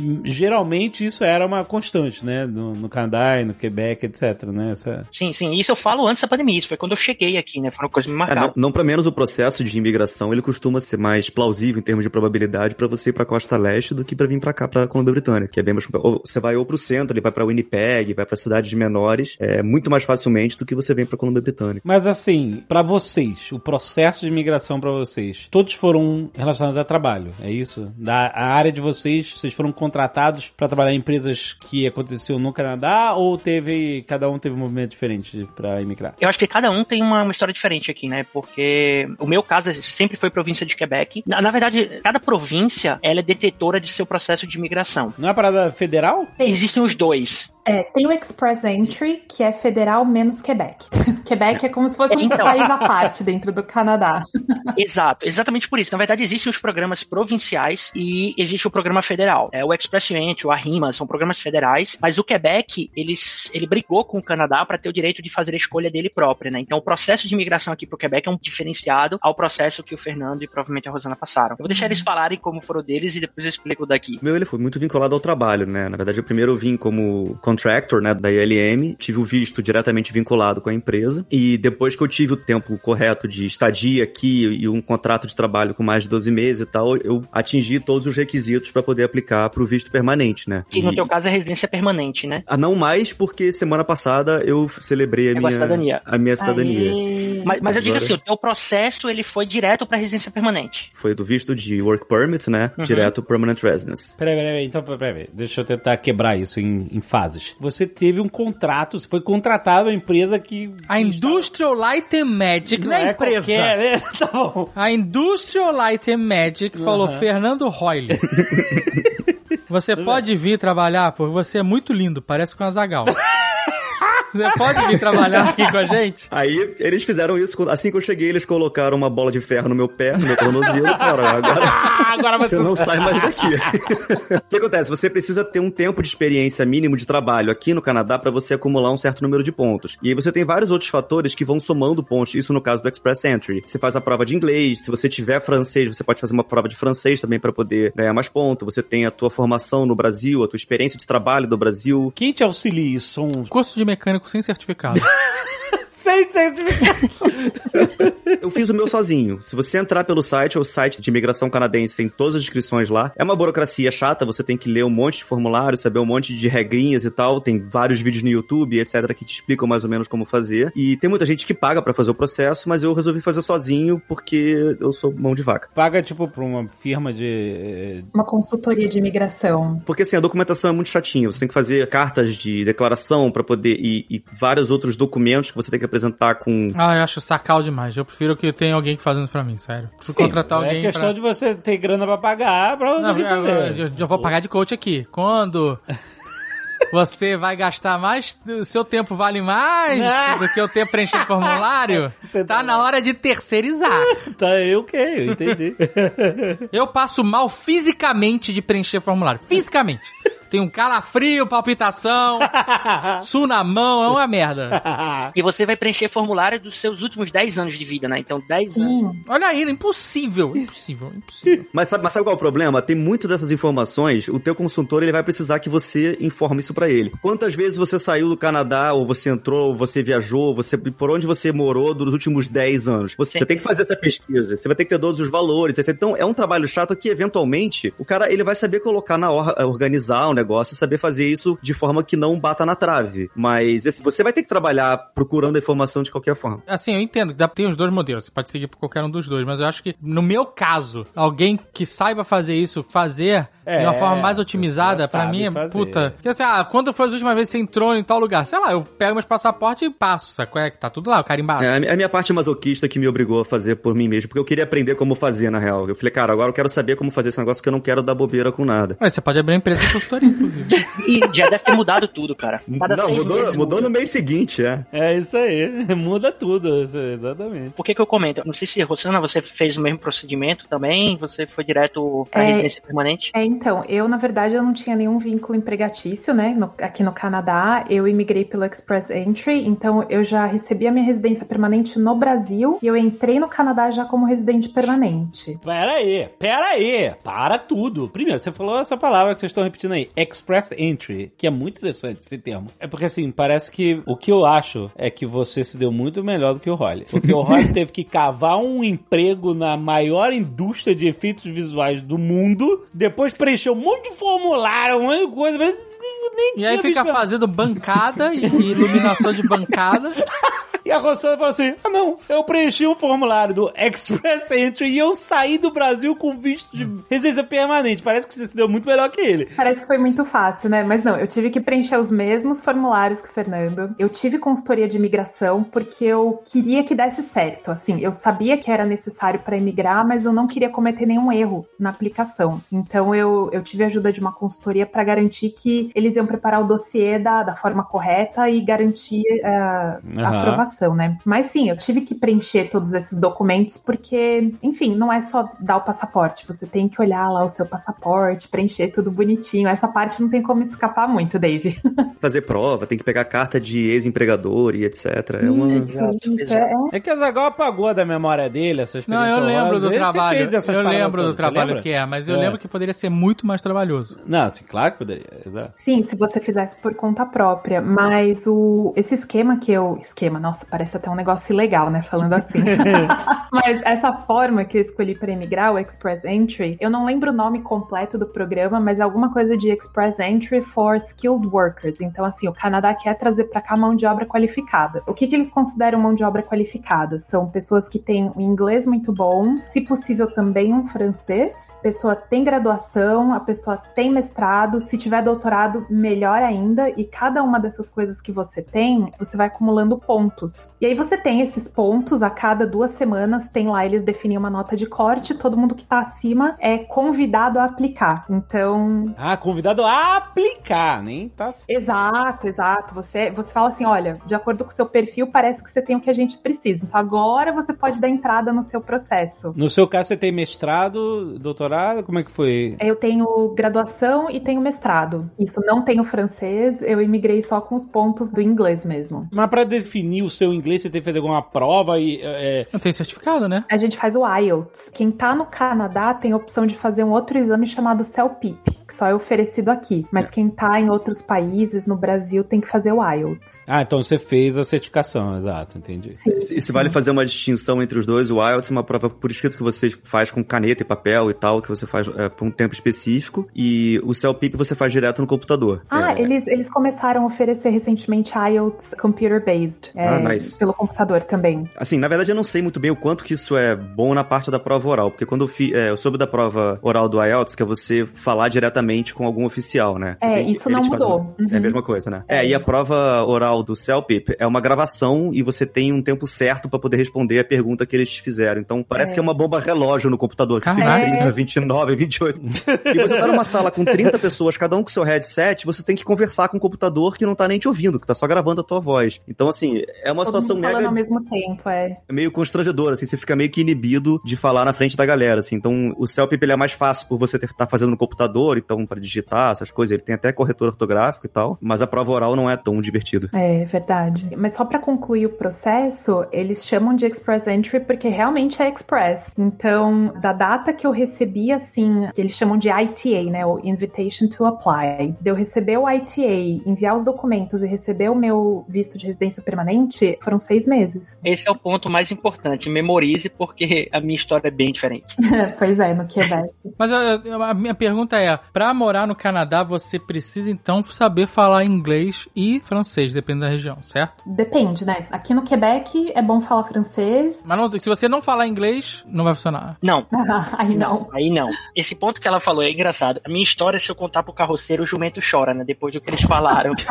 Mas, deixa eu explicar, assim. O Quebec, ele tem uma vantagem e uma desvantagem, né? A vantagem no processo em si. Todo o Express Entry, ele tem uma duração de, em média, seis meses. Então, ela fez do Brasil, já pegou direto. O Fernando é a mesma coisa. A diferença é que ele precisou, ele veio pra cá com um contrato de trabalho, escalou a pontuação dele com a experiência profissional e aplicou o mesmo processo que ela. Então, deve ter levado aproximadamente seis meses também pra obter. Se o Fernando não tivesse escalado esse processo, se o contrato dele trabalhar acaba, ele acaba o visto dele junto, né? Ele tem que voltar pro Brasil. É, mas ele pode renovar. Mas em parte o visto está atrelado ao contrato de trabalho, nesse caso aí. Sim, Sim. é, era o que dificultava, por exemplo, se eu quisesse arrumar um emprego em outra empresa, a empresa teria que fazer to- toda a aplicação também pro meu nome pra poder transferir o work permit pra Porque empresa. o, o teu work permit era closed, né? Fechado. É, só aquela empresa. É, Exatamente. existe- então, aqui no Quebec, como é que funciona? Existe um programa que o- a- o Quebec ele escolheu fazer a imigração dele. Então, a primeira coisa é, o Express Entry não funciona pro Quebec. Você não pode se inscrever no Express Entry se você quiser vir pro Quebec. Essa já é a primeira quebra de paradigma. Por um outro lado, o Quebec ele é um processo mais fácil, porém muito mais demorado. O Quebec ele tem um processo, dentre outros, mas o Quebec Internacional, que é uma- um órgão que ajuda com esse processo de imigração aqui pro Quebec, ele tem um programa chamado Quebec in Tête, que é o Quebec na cabeça, onde periodicamente, junto com o Ministério de Imigração do Quebec, ele vai em vários países procurar pessoas para trazer para cá. É um processo muito mais fácil. Cara, o Quebec, o Canadá, ele quer tantas pessoas que ele vai nos outros países. Ó, gente, vocês Ele vai caçar, caçar. Vem pra cá, gente. Vem, vem. E diria mais, o Brasil é super valorizado aqui. Eles fazem questão, tem duas ações por ano no Brasil para contratar pessoas, porque eles são loucos por brasileiros aqui. Então, duas vezes por ano, as empresas vão para o Brasil fazer entrevista aí, algumas fazem direto pro Skype, para fazer o processo um pouco parecido com o do Fernando, que basicamente é, eles vão te dar uma permit de trabalho, né, um work permit fechado, você vem pro Quebec com todos os seus direitos, habilitação, plano de saúde, tudo, tudo, tudo normal, mas você tá com aquela permissão de trabalho. Quando terminar essa permissão, aí começa a saga. Aqui no Quebec, você tem um, um carinha chamado CAC, né, que é o Certificado de Aceitação no Quebec, que te dá direito a vir morar aqui. Quando você faz um ano de trabalho, agora mudou, se não me engano, são dois anos de trabalho de experiência, você pode pedir o CSQ, que é o Certificado de Seleção do Quebec. Esse CSQ é a província do Quebec dizendo, tá aqui tua residência permanente. Mas essa residência permanente só é válida para o Quebec. Você não é residente permanente do Canadá. Se eu sair para um país Ah, e é? voltar, a fronteira não entende que eu sou residente. Eu tenho que entrar com meu passaporte brasileiro, justificar que eu trabalho, que eu moro, que eu tenho casa, ou carro, ou seja lá o que for. Aí vem a saga. Mas tu pode se mudar de estado, de, de província ou... ou- Não, não exatamente por isso. Pro Canadá, eu não sou nada. Eu sou residente permanente da província do Quebec. Pro Canadá, eu não sou ninguém. Eu não posso nada, nada. Eu não tenho plano de saúde, não tenho nada, nenhum direito. O Quebec é o diferentão da galera. É Aí isso. onde que começa a saga? A vantagem é, uma vez que eu tenho esse certificado de seleção, a minha residência permanente ela é garantida. Não existe pontuação, não existe nada. Eu só faço a demanda. E a minha residência, a não ser que você tenha um crime penal gravíssimo ou alguma coisa do gênero, a tua residência permanente ela é garantida. Por um outro lado, leva-se dois Uhum. anos pra sair. Então esse processo de seis meses deles, pra mim, é dois anos. Já faz um ano que eu pedi minha residência e ainda tô esperando até um aviso de recebimento. Mas tu tá aí trabalhando, é isso? Sim, eu sou residente temporário, né? Então o que que acontece? Por eu ter essa residência permanente do Quebec, se eu precisar trocar de emprego, como já aconteceu, eu peço um- uma nova permissão. A empresa tem que fazer o procedimento de novo e tal, mas é muito mais fácil e rápido, porque eu já tenho isso. Tenho meus direitos, mas eu preciso ficar renovando visto e renovando permi praticamente a cada um ano ou dois anos até sair a minha residência definitiva. E né? quando Então, sair eu da residência definitiva, você, aí você pode mudar de província. Quando Aí você... a gente pode mudar de província, porque daí, federalmente, eu sou conhecido, é, eu tenho uma residência no país, né? No Canadá. Hum, tá. Ele dá uma. Ele escala pra outra instância. Para você adquirir essa residência no Quebec, você tem que ter dois parâmetros. Você tem que ter experiência profissional, que acho que hoje são dois anos de trabalho, né? E você precisa ter uma uma comprovação da língua francesa. Você vai fazer uma prova de francês, que é o TEF ou TEFAC, para adquirir esse certificado. A vantagem é que essa prova é muito mais fácil que um IELTS, absurdamente mais fácil. É uma provinha de 60 questões de compreensão oral, mais uma conversa de 15 minutos para fazer a tua expressão oral. É, O único problema é o sotaque quebecois, né? Sim, o, o- o francês do Quebec, ele tá para o francês da França, assim como o português do Brasil para o português de Portugal. Ah, é bem diferente, é? Completamente. O francês aqui da França, ele fica louco. Caraca! Mas, por exemplo, eu imagino que a maioria das pessoas que estudam francês no Brasil vão estudar o francês da França, né? Uhum. Sim. E aprender o francês da França. E eh, isso vai gerar algum grau de dificuldade maior no- na compreensão, ou nas certificações? Definitivamente. Não só uma questão de palavras diferentes, é literalmente sotaques e entonações completamente diferentes. Então, coisas que no francês se fala an, aqui se fala en, impacta completamente. O francês é uma língua muito sonora, né? Então, mudou uma coisinha, você já pode talvez estar mudando o sentido da frase. Mas você se acostuma rápido, né? Então, pensa que a pessoa que veio pra cá nesse processo, ela tá aqui há dois anos trabalhando e falando todo dia para fazer uma prova e obter a residência. Então, ele é um processo muito mais fácil, porém mais demorado. Ah, mas então, nesse caso, você tá imaginando que, não sei se é o seu caso, mas foi morar no Quebec com um francês que foi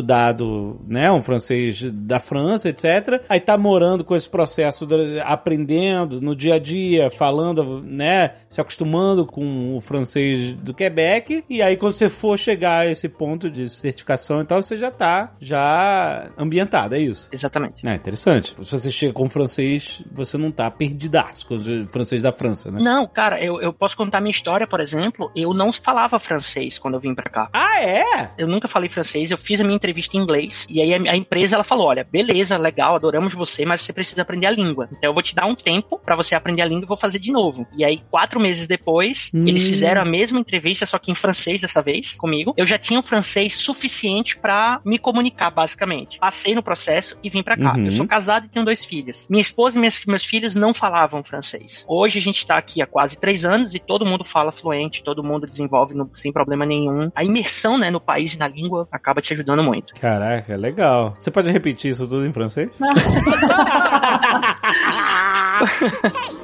We're in Canada, and Canada Friends welcomes you. Essa história do francês falar inglês é muito engraçada. Tem um vídeo na internet que é um policial tentando falar inglês com dois turistas e ele fala assim: Ah, eu eu não lembro o contexto, mas ele fala assim: A penis in your asshole. Asshole. E aí o casal ficou louco, né? Como assim a penis in your asshole? Aí ele vai tentando explicar até que na verdade ele queria falar happiness in your household. Happiness in your household. Nossa. Olha aí a piadinha. Só que como eles não falam o H, fica o happiness in your asshole. In your asshole. piadinha de canadense. É, se tem uma coisa que o canadense tem que ter paciência e aprender, principalmente aqui em Vancouver, eu não sei muito bem como é que é na região do Quebec, mas aqui na Colômbia Britânica, especialmente em Vancouver, que é muito cosmopolita, as pessoas têm que estar acostumadas com sotaque, porque todo mundo tem sotaque de algum lugar. Geralmente pessoas que não falam inglês, né? Ou é chinês, ou é brasileiro, ou é francês, então todo mundo tem um sotaque diferente. É curioso, talvez seja um saco pros canadenses mesmo que falam inglês desde que nasceram, mas para brasileiro que vem pra cá é muito enriquecedor, porque você tá Uhum. conhecendo uma cacetada de cultura ao mesmo tempo e você aprende sobre vários países, em, principalmente na, na indústria que eu trabalho. É, já fui tomar cerveja que na mesa tinham 10 pessoas e ninguém era do mesmo país. Isso é muito maneiro. Você tá, tá É. sempre trocando ideia com uma experiência diferente. Isso é maneiro mesmo.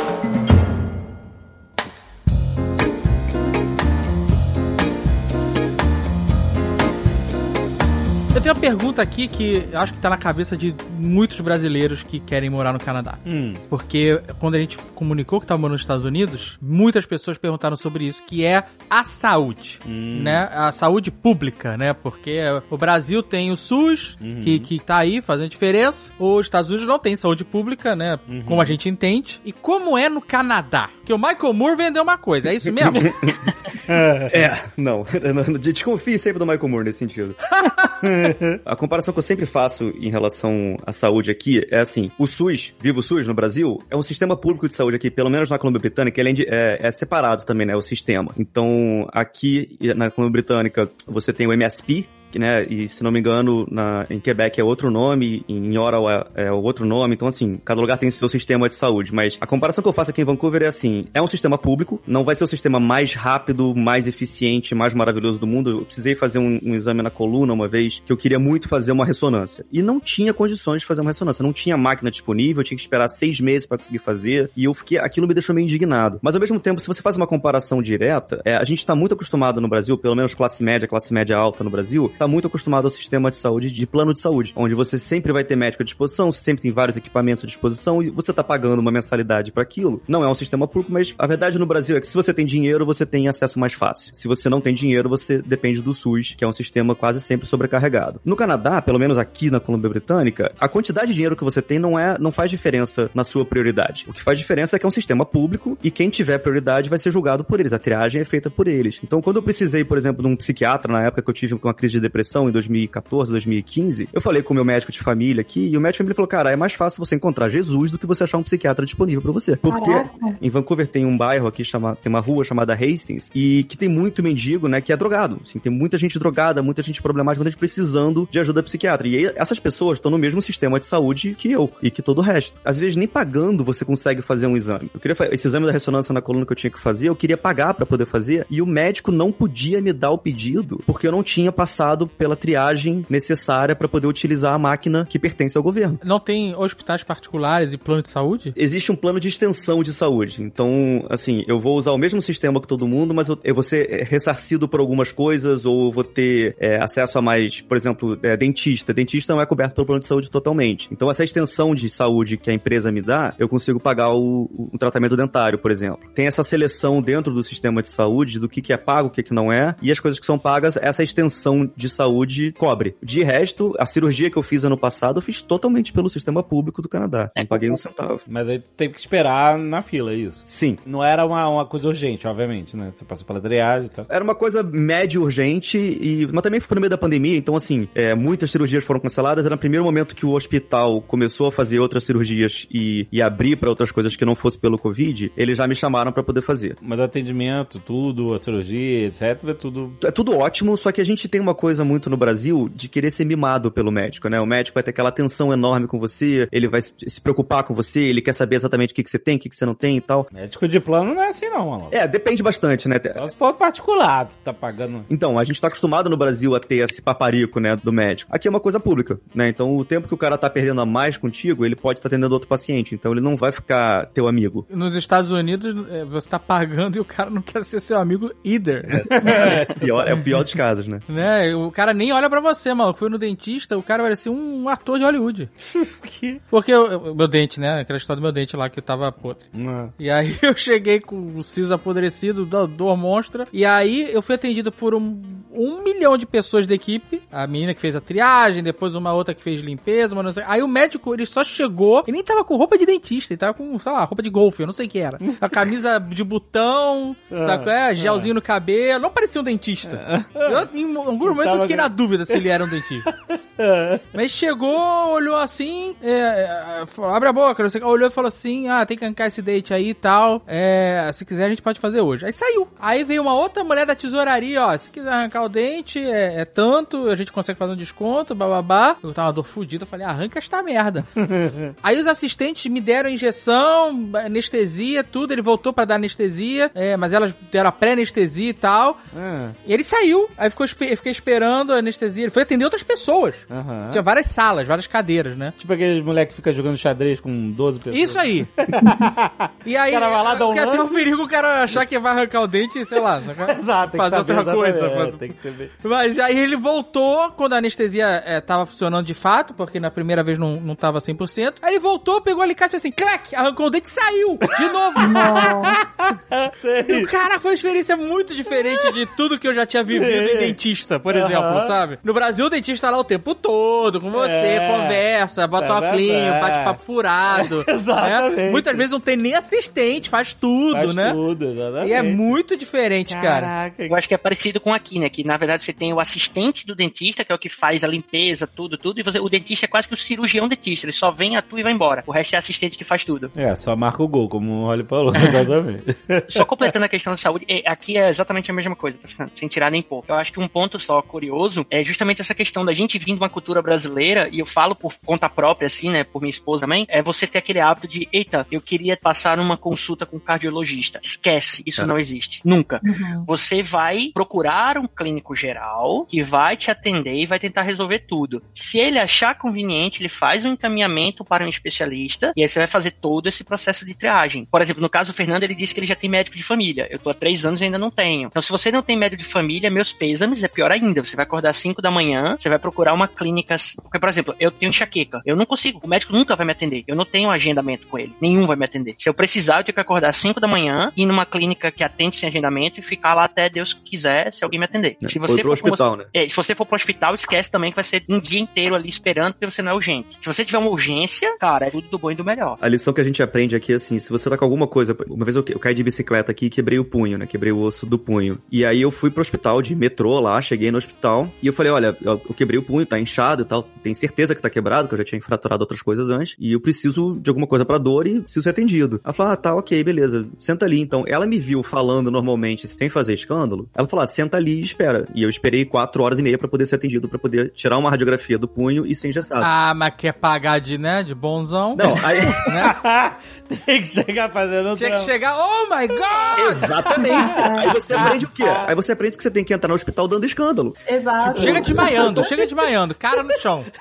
É, rola no chão, grita, fala: Ah, meu Deus, minha, meu Deus, que dor! E que sofri quanto sofrimento. E aí, aí os caras vão te fazer alguma coisa. Tem que entrar gritando Medic, Morphine! E tem uma coisa curiosa, não sei se na colônia também, mas aqui você paga pela ambulância, né? Então você sofre um acidente na rua que nem ele. É melhor você pegar o trem e ir, porque, sei lá, custa. Se você não tem o, o plano, se você é visitante, custa 400 dólares pra ambulância te buscar. Independente. E, e tem situações em que você não pode. Por exemplo, se, Tá barato. se a polícia. Barato. é, Pô, para os Ah, é, Estados o- Unidos, meu aqui amigo. o sistema é assim: se você vem pra cá pra visitar, ou se você tá, tá como temporário, você ou você tem que ter o plano de saúde aqui, tem, tem que estar registra, cadastrado pra poder ter o plano de saúde daqui, né, o sistema público, ou tenha um seguro de saúde. Porque eu tenho uma história de um amigo meu que a gente foi fazer uma aula de bouldering uma vez, que é tipo escalada, só que sem corda, só que não é tão alto, né? Tipo, vai até uns 5, 6 metros. Mas tu tá pedindo também, caralho. Tu Aí tá- daqui a pouco tá ele lá, não. Ai, meu pulso, eu tenho um problema. Minhas, minhas costas, eu não sei, porra. É exatamente isso. O chão é almofadado, tá? Em minha defesa. E a primeira coisa que você aprende fazendo a aula de bouldering, a primeira coisa que o cara fala é, olha, você tem que cair. Quando você cai, você a, a tua tendência é botar o braço pra trás. Então não coloca, você cruza os braços pra frente e rola pra trás, porque o chão é almofadado, ele vai absorver seu impacto. Então a primeira coisa que você aprende é como cair. Se você tiver que cair, como cair. Deu certinho, o cara saiu de lá fazendo ressonância. Cara, Ah, por favor, não, não, não foi eu não. Não foi eu não. Um amigo meu que foi comigo, ele subiu a primeira vez, tipo, sei lá, sei lá, 10 minutos de aula. Ele foi subir, subiu 10 metros, sei lá, 6. Não, mentira, foi 10, não. Foi tipo uns 6 metros de altura. Cansou o braço dele, ele largou, ele caiu 5 metros. E a primeira coisa que ele fez foi botar o braço pra trás. O, bra- Nossa. o braço do cara virou um T, basicamente. Nossa! E, cara, a hora que ele caiu e eu vi o braço dele, assim, completamente, parecia que ele tinha dois braços, era uma coisa muito bizarra. Eu olhei pra ele, ele virou pra mim assim, cara, eu tô fudido. Eu falei, sim, você tá fudido, o teu braço tá completamente fudido. Aí ele falou, não, cara, eu tô fudido porque eu não tenho seguro. Putz. Aí eu, meu Deus, aí levamos o cara pro hospital, aí foi aquele estresse, chegamos no hospital, os caras tiveram que dar uma... De metrô? Não, não, é, aí a gente foi de ambulância, foi- teve que ir de ambulância. No hospital, o cara tomou uma anestesia e tal, colocaram o braço do cara no lugar e o médico veio falar comigo. Falou, olha, ele sofreu o que eles chamam de tríade terrível, que é rompimento do tendão, fratura e deslocamento de não sei o que. É uma parada assim, É cagada completa. completa, É completa. Terrible Triad? Triad? Como é que é? Como é que é tríade terrível? É Terrible Triad. Nossa, cara. O famoso se fudeu. De verde e amarelo, só que lá de cá é, é, é- é- vermelho de- e branco. Vermelho e branco. Se fudeu de ver- O senhor se fudeu de vermelho e branco. Com folhinha da Maple. Maple, se fudeu é, de. Maple Syrup. É. A moral da história é que o maluco, ele, o, o médico virou pra mim e falou: Olha, eu tô agendando pra cirurgia pra amanhã de manhã, que ele tem que fazer e tal, etc. E eu virei pra ele e falei: Cara, tu vai ter que fazer uma cirurgia amanhã de manhã. Ele falou: Cara, mas eu não tenho seguro. Eu falei: Bom, pera aí um pouquinho. Eu falei com o médico, falei: Cara, me dá uma estimativa aí, o que, que você acha que vai sair essa cirurgia? Ele falou: Olha, isso aí e tal, não sei o que, eu vou calcular aqui mais ou menos por baixo de 30 a 35 mil dólares. Ah, Caraca, Canada. É, é, exatamente. Can- Ué, mas não é serviço público, é porque, só porque ele é visitante, ele não tem É público pra quem mora, pra quem paga imposto. Caralho, brother. Ele era estudante e sem seguro. Ele, ele esqueceu de pagar o seguro, então ele não tava coberto. Aí ele esqueceu, mas também tá de Tava de Vamos sacanagem, né? fazer Pois é. boulder, vamos fazer som radical. Jovem, sou jovem. Não, assim, assim, é aquela coisa, né? A galera vem pra cá, assim, eu deixei de fazer muita coisa que era necessário fazer em, em relação a visto e etc, por pura inocência. A gente acha que, ah, é tudo tranquilo, tudo festa, e acaba se esquecendo de algumas responsabilidades que você tem que fazer. No fim das contas, sei lá, 12 horas depois do acidente, o cara, a gente tava colocando o cara dentro do avião com um gesso enorme pra poder passar 20 horas pra voltar pro Brasil, pra poder fazer Nossa. a cirurgia no Brasil. Ah, ele não fez a parada lá. Não fez, não tinha como. Ele falou, cara, é impossível, eu vou, vou falir a minha família se eu tiver que fazer essa cirurgia aqui. Com 35 mil Caraca. dólares, ele vai pro Brasil, faz a cirurgia, volta com a família e passa férias aqui. Exatamente. E aí fizemos assim. Eu falei, eu falei com o médico, falou, cancela a cirurgia, coloca um gesso nele. O médico falou, olha, cara, eu preciso uh, assinar um, uma- um termo de responsabilidade seu, pedindo pra liberar ele, porque se acontecer alguma coisa no avião, quando ele estiver indo pro Brasil, se o, sei lá, se der alguma turbulência, o braço dele balançar e soltar de novo, ele vai ficar com dor o resto da viagem. Nossa. E, e eu não posso ser responsabilizado por isso. E ó, risco de trombose fudido, hein? Ah, é? É, como não pode, é. Por, é. por quê? Por causa do braço? Braço parado, você, o trombose dá em você não se mexer, né? é difícil. Eu sei que foi uma situação mega assustadora, assim, e aí eu aprendi a lição. Falei, cara, todo mundo que eu sei que chega aqui pra ficar temporário ou pra estudar, eu falo, olha, pagou o teu seguro de saúde? Holly saiu do aeroporto, foi direto do banco para o boleto do banco. Não, o meu, o meu já era MSP, eu já tava coberto, já que eu já tava, eu já tava morando aqui há um tempo, mas. É, ele simplesmente cancelou as aulas de bouldering. Maluquice. Caso fiz- vocês venham pra cá e ele convide pra fazer, vocês já sabem, né? Não vou fazer essas palhaçadas de free solo. Hey, we're in Canada, and Canada Friends welcomes you. Eu consegui realizar o maior sonho da minha vida com um ano e oito meses aqui, que eu nunca passaria na minha cabeça realizar no Brasil. Qual é o maior sonho da sua vida? Ué, é, exato. Foi comprar o Tesla. Olha, aí o preguiçoso não quer dirigir. Esse é, no Brasil é uma coisa que impensável, né? Então, essa, essas são pequenas coisas, são É o Te- Tesla, pequenas coisas. Não, mas eu- não, mas eu falo, é ridículo, porque comprar Tesla aqui, cara, você tem a subvenção governamental, porque é carro elétrico, É. então um- praticamente um terço do carro foi o governo que pagou. Você tem incentivo, né? Você tem uma qualidade de vida maior, como o Rory tá falando, né? É, Eu vejo todo mundo que mora no Canadá relatar isso. E você tem um conforto no consumo que alimenta nossas almas capitalistas, né? Total. Sim. É, e tem essa coisa assim, mas acho que além da coisa do consumo, tem essa coisa de cidadania também, que eu acho que isso é do Canadá inteiro. Essa cultura nacional de imigração, de estar aberta à imigração, ela é muito associada com um senso de cidadania muito grande. Então, pelo menos aqui, assim, eu tenho histórias de. Essa coisa que o Alexandre estava falando do cartão de crédito e tal. Eu tenho inúmeras histórias de coisas que foram encontradas aqui, de coisas valiosas. Um amigo meu, eh, na verdade, uma amiga minha, eu fui numa festa na casa dela e o namorado dela tinha uma bicicleta cor-de-rosa, enorme, assim, linda bicicleta. Aí ele falou pra mim, pô, você gostou da minha bicicleta? Falei, pô, muito bacana. Pô, quer saber a história dela? Ele me contou que um dia, tava indo pro trabalho, seis da manhã, um mendigo chegou pra ele com essa bicicleta na mão e falou, aí, quer comprar 10 dólares? Aí ele virou, falou, obviamente esse cara roubou essa bicicleta, ele, porque assim, bicicleta é uma coisa que se rouba muito fácil aqui em Vancouver, mendigo sempre rouba pra poder comprar droga, né? No Canadá todo. As pessoas não trancam a casa, vai botar cadeado em bicicleta? Não É. vai, né? É, em Amsterdã também, bici, rou- rouba bicicleta Mas em. Amsterdã eles botam cadeado. Aí outra parada, aí é gangue de É. bicicleta. É. Não, aqui, aqui botam também. Aqui botam também, mas é porque é, é a coisa mais fácil que o mendigo tem de roubar e trocar pra poder comprar droga. É muito roubada. A bicicleta aqui é roubada demais. Mas aí ele comprou, ele falou, cara, já sei, eu vou comprar a bicicleta desse cara, porque obviamente é roubada, e vou levar na polícia, pra poder ver se encontra o dono. Ele pegou, comprou a bicicleta do mendigo, levou na polícia. Caraca, o cara, o cara pagou tipo um, um- um resgate. Cara, era uma bike assim, de mais ou menos 1.800 dólares, ele falou. uma coisa. E ele levou na polícia.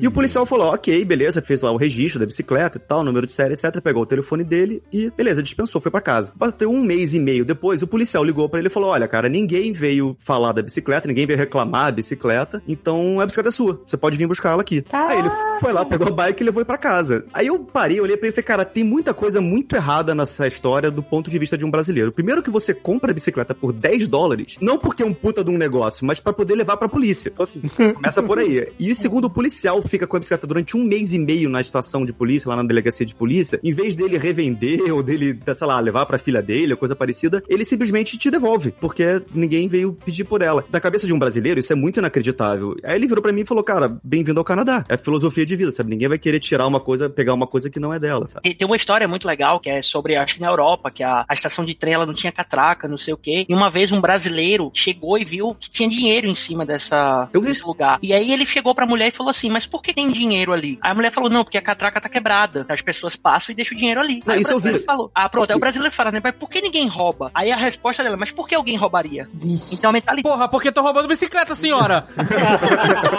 Mas a mentalidade é aqui, eu não sei se Vancouver também, mas eu acredito que sim. Aqui o primeiro de julho é o dia da mudança. É o dia que Isso todo é, mundo se é muda. exclusivo do Quebec, isso aqui. Não, não. Quê? Como é que é? Sim, é a coisa mais ridícula do mundo. É o dia oficial de mudança no Quebec. É, é 1º porque, de mas, é, mas é justificável, é porque como a gente tem esse inverno intenso, às vezes passa cinco meses de neve, então julho é um mês garantido em que todo mundo consegue fazer tudo. Então Mas todo não, contrato. Lucas, não, nada justifica. A província inteira se mudar no mesmo dia, nada justifica. É, isso é absurdo É pra um arrumar pesadelo caminhão. É. logístico. Ninguém É, consegue. Mas o que, que tem nesse de incentivo pra esse dia as pessoas se mudarem? É mais por isso, eles criaram esse dia, né? Então todos os contratos de aluguéis aqui têm duração até o dia 31 de, de junho, 30 de junho. Então o dia, ele tem que sair dia 1 de julho. Então é uma loucura pra você conseguir caminhão de mudança, fazer mudança. Você não consegue renovar seu contrato? Não, mas aí você tem que renovar por um ano, sei lá, tu não quer, vou mudar, entendeu? Você tem que mudar a cada um ano? Não, Na gincana pra isso. Tá... Aqui tem algumas flexibilidades. Você consegue, por exemplo, você renova o aluguel, mas aí você não quer continuar, você repassa esse contrato para outra pessoa. Ela assume o resto dos meses e se muda, né? Existe muito. Uhum. Mas assim, esse primeiro de julho, que é o dia da mudança, é muito engraçado, porque a semana anterior você vai passar nas ruas, o que você mais vai ver são móveis, são Uhum. coisas de qualidade, televisão, máquina de lavar, tudo, tudo, coisas boas. Que a pessoa deixa ali para os outros pegarem porque não vai levar, né? Quando eu cheguei aqui, eu aluguei uma casa que teoricamente ela era mobiliada, né? Então, entende-se por mobiliado, né? Eu tô pagando, beleza? Quando eu for embora, acabou, fica tudo, eu vou pro outro apartamento. Quando eu me mudei, a empresa falou: não, mas é tudo seu. Tudo, tudo todos os móveis estão na casa, as televisões, tudo, tudo. Até, sei lá, até os panos de chão que tiver, é tudo seu. Mas Como assim? aluguel? Tu Ué? tava alugando? Mas é isso que ela falou. Ela falou assim: é porque, por exemplo, tem muita coisa que é muito insignificante. Então, pra ela, pô, uma televisão, é, uma coisa ali, ela pode comprar um depois, tá tudo bem. Eu aluguei, o- eu aluguei o imóvel por um ano, pra eles, tanto faz, pode levar tudo. Caraca! Ah, então é assim, peraí, você alugou apartamento imobiliado, aí você, ah, quando você se mudar, quando tu, se tu quiser se mudar, pode levar tudo que tá dentro, é isso? Aconteceu comigo. Não necessariamente todo apartamento imobiliado que você alugar vai vir com tudo, né? Certo. Mas É, aconteceu certo, comigo. É isso que eu quero falar. Então, assim, o sentido é, o bem material pra eles aqui é muito tangível, então não fazem questão, sabe? Beleza, eu tenho uma televisão aqui, não, não quero mais, pega quem quiser. A coisa mais comum aqui é o marketplace, né? Eu falo com um brasileiro assim, você entra no marketplace do Facebook, é coisa de rodo, equipamento de esqui, eu peguei tudo de graça. Você vai procura ali alguém que tá dando, doando, tudo, tudo, sofá, o sofá da minha sala, eu tinha pego de graça uma vez, então Eu tenho um amigo aqui que metade do apartamento dele ele pegou de graça e a outra metade ele pagou muito barato em, em marketplace também. E tudo relativamente, relativamente Caraca. novo, assim, tipo, é a coisa do consumo capitalista, assim, tipo, você compra, não é tão caro, a pessoa consegue comprar numa boa, não é um grande sacrifício pra ela comprar outro se ela quiser e acaba virando, pra pessoa acaba virando um store. Vai, eu tenho um sofá ótimo aqui que eu usei por dois anos, quero comprar um sofá novo, maior, mas eu não tenho o que fazer com esse sofá. Então, em vez de vender, eu resolvi dar esse sofá. É muito louco, mas é é, é isso. um pouco assim. A gente aqui vê isso bastante de né, curbside, a pessoa deixando no, no, no meio fio ali na sarjeta, né? Essa é a história de porque tem uma tabela de basquete na frente da garagem da Zagal. Tava novinha, cara. Pô, passei na noite Halloween. Eu passei de dia, tava indo no mercado buscar as compras e tava lá a tabela, novinha. Eu, caraca. Aí eu passei, eu falei, ah, às vezes o cara tá jogando basquete, sei lá, na Não, grama. mas peraí, tava onde? Eu tava deitada, Deitada- dormindo, tava tirando soneca. Na, basquete. na- na frente da casa do cara? Não, não na frente, tava na parte de trás, numa grama. Ah, Mas eu falei, ah, às vezes caiu, às vezes sei lá Uma o quê. cerca com Tava cadeado. fora da casa, não, não. Tava fora da casa. Tava fora da casa, deitadinho, com cara de que o cara deixou ali pra quem quisesse pegar. Aham, aham. Aí eu fui, beleza, aí fui embora, fiz o que eu tinha, peguei as compras no mercado, voltei pra casa. Aí a gente preparou lá pra, pro Halloween, pras crianças pegarem os doces lá com distanciamento social, a gente botou uma mesa com, né, álcool em gel, né, e a gente ficou dentro de casa e tal. Aí teve Halloween, normal, a gente ficou vendo as crianças pelas câmeras, que era o que dava pra fazer esse ano. Deram um susto de, de cair o cu da criança lá. Esse que- foi anterior com o Jack. Ah, foi no anterior. Foi no anterior, quando não tinha pandemia ainda. Aí, acabou o Halloween, a gente guardou a mesa, limpou tudo, né? Guardou as coisas. E eu falei, ó, em português, eu falei, tem, uma tabela de basquete ali. Se, se ela ainda estiver lá, é curbside. O cara deixou ali no, no, na- no meio fio pra gente pegar. Aí ela foi, vamos lá, porque, pô, basquetinho aqui, pô, ó, eu sou americano, tem uma tabela de basquete lá em frente à garagem, tá qual é? Aí eu falei, aí ela, tá bom, vamos, foda-se, né? Aí a gente foi até lá, era perto aqui de casa, e tava lá Tava ainda, ainda, dormindinho ali no chão, cobertinha e tal. O cara tinha consertado a tabela o dia inteiro, tinha pintado, deixando secar lá. Não, ela tava. Então, eu fui, eu fui inspecionar a tabela pra sacar qual era. Se ela realmente tava ali pra. Se não, não- ela, não- o cara só não tinha deixado ali por algum motivo. Mas ela tava amassada. A base, que é de, de plástico, onde você enche de água pra ela ter peso e ficar em pé, que ela é móvel, né? Tava amassada. Aí eu fiz o, o CSI mental. Eu falei, ah, o cara deu uma ré, atropelou a própria tabela. Com- é Isso. E aí ficou putaço, porque estragou a tabela, e jogou ela aqui no quintal pra alguém pegar se quisesse, porque ele vai, provavelmente vai comprar uma nova. Isso é bem normal aqui. É, se bobear, ele, ele falou, vou, quero devolver a tabela, e aí eles falaram, pode ficar, vou te Também outra. tem essa possibilidade. Aí eu sei que eu, eu fiz o meu, minha reconstituição mental e me senti tranquilo pra pegar a tabela. Justificação mental. Aí eu botei a tabela, aí, só que ela, uma tabela de basquete, e não cabe dentro de um carro. né? Então eu meti no meu carro é uma minivan, né? Então ela- eu consegui botar um bom pedaço dela pra dentro.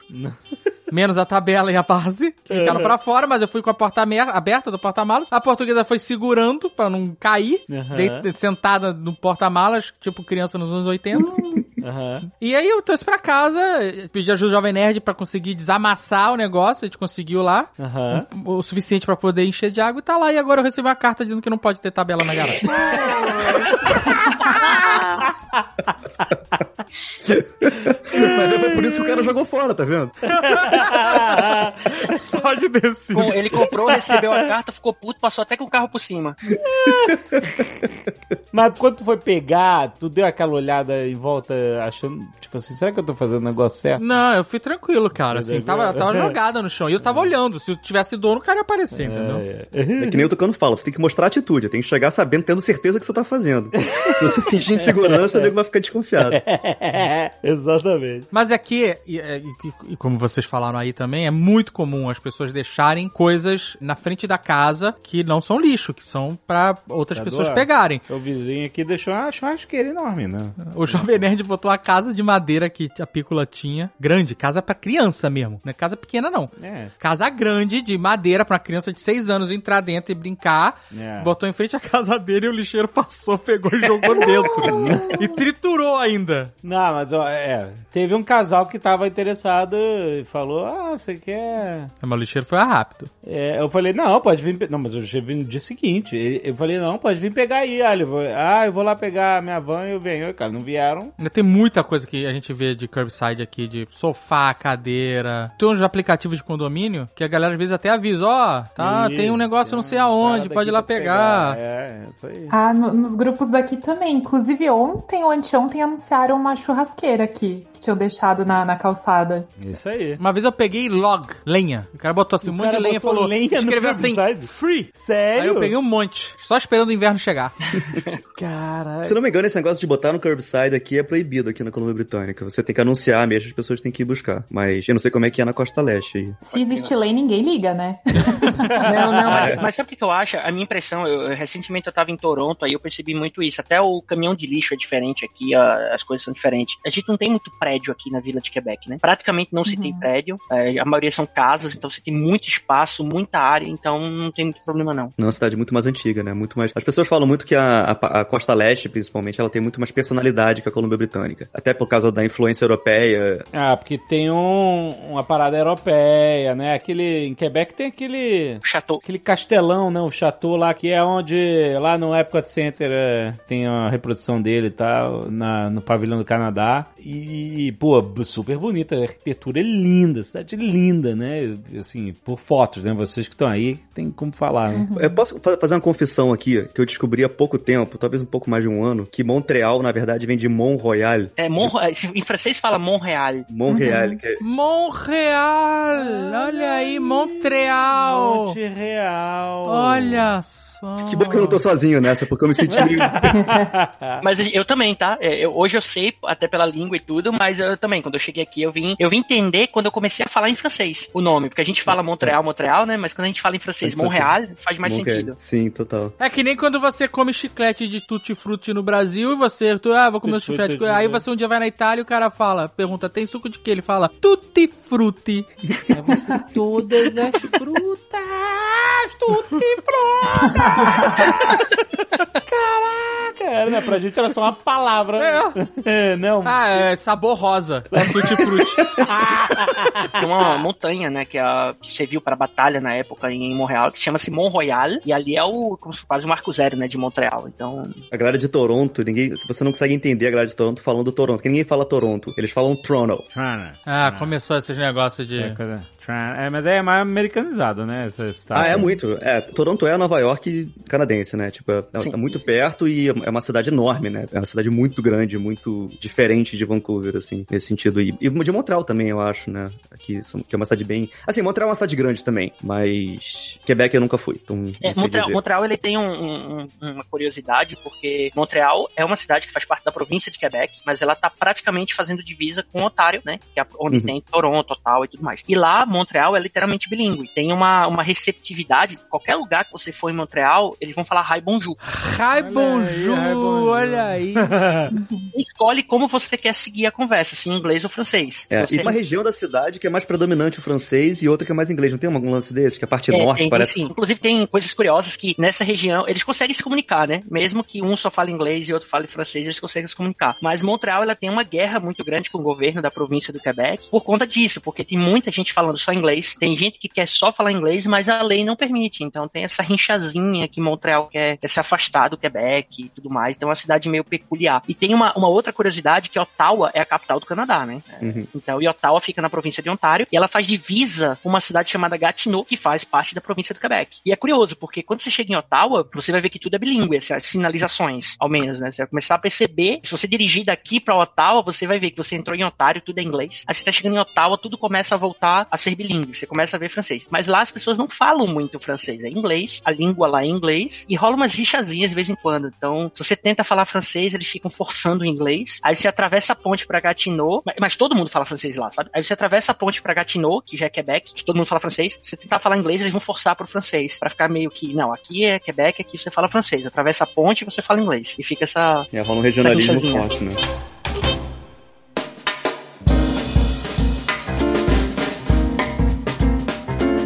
Quero saber o seguinte: quando a gente fala em morar em outro país, é claro que a gente quer saber da oportunidade de emprego, estudo, né? E até do dia a dia. Mas, uma das coisas legais de morar fora é você ter novas experiências e conhecer o país. E o nosso querido amigo Fernando Royle, Uhum. e tá viajando como nunca viajou. Agora não tanto na pandemia, mas antes o bicho não Porra. parava, mano. Nossa, o Facebook dele era. era O Instagram. postal. Instagram, é tudo cartão postal, mano. É impressionante. Tem muito lugar muito bacana por aqui. Tiveram algumas viagens que eu fiz pra fora do Canadá mesmo, que, sei lá, fui pro Havaí, coisa assim, que é relativamente perto daqui. Mas a Colômbia Britânica tem muito lago, tem muita montanha, tem muito lugar, muito dessas paisagens paradisíacas que a gente vê no cinema do, do filme do Rambo, sabe? No começo, aquela floresta, cachoeira, rios e etc. Tem muito por aqui. Então, como eu falei da montanha de fazer snowboard, você pega o carro e viaja uma hora, você tá numa paisagem maravilhosa. Você viaja uma hora pra outra direção, você tá em outra paisagem maravilhosa também. Então, não é muito difícil de você achar lugares bonitos pra você viajar por perto aqui, sabe? Se você gosta de natureza e ambientes ao ar livre e esportes de natureza mesmo, o lado oeste do Canadá ele é muito mais favorável pra isso, porque tem muita área assim, né? Tem muita área de E natureza. E agregando uma coisa que você já falou anteriormente, o legal é que você consegue ir nesse mesmo lugar quatro vezes por ano, porque as estações são bem definidas, então são quatro cenários completamente diferentes em cada estação. Exato, a montanha de esqui aqui de snowboard, que é o Whistler, que é uma montanha tipo a 40, a uma hora mais ou menos, uma hora e meia de, de Vancouver, ela é a maior montanha do Canadá pra fazer esqui e snowboard no inverno, e no verão eles mudam as trilhas pra fazer downhill de bicicleta. Então a galera aluga bicicleta de downhill e vai descer as mesmas trilhas, só que de terra. Caraca. Tem diversão o ano inteiro, né? E os ursos, né? E tem urso.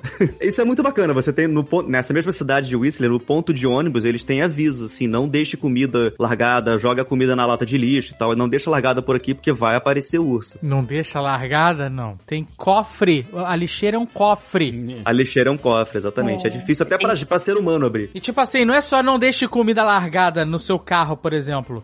É não deixe um cooler no seu carro, porque o urso vai olhar e falar: cooler tem comida, eles sabem. Aham. E aí, amigo, ele abre só a porta do carro que nem uma manteiga. É, já vi vídeo disso. Tem cidades aqui que tem leis em que você é obrigado a deixar o seu veículo aberto, porque é uma forma de se proteger. Então, se alguém tá andando na rua e se depara com o urso, ele entra no primeiro carro que vê. Caraca. Pra você se proteger do urso de dentro do carro. Se o urso quiser te pegar, não tem carro que vai te segurar. não vai, amigo. Aí esse urso aí. Não, é, é a chance do urso perder o interesse e ir pra outra parada, entendeu? Mas é. Mas se ele quiser Se abrir, ele, abre. se ele. Se o urso entendeu que você é comida, É. acabou. O urso motivado, ninguém se ninguém se. É, na verdade, assim, amigos meus canadenses aqui falaram que é muito mais assustador você encontrar com um lobo do que com um urso, porque Porra, mas caralho também. Como é que.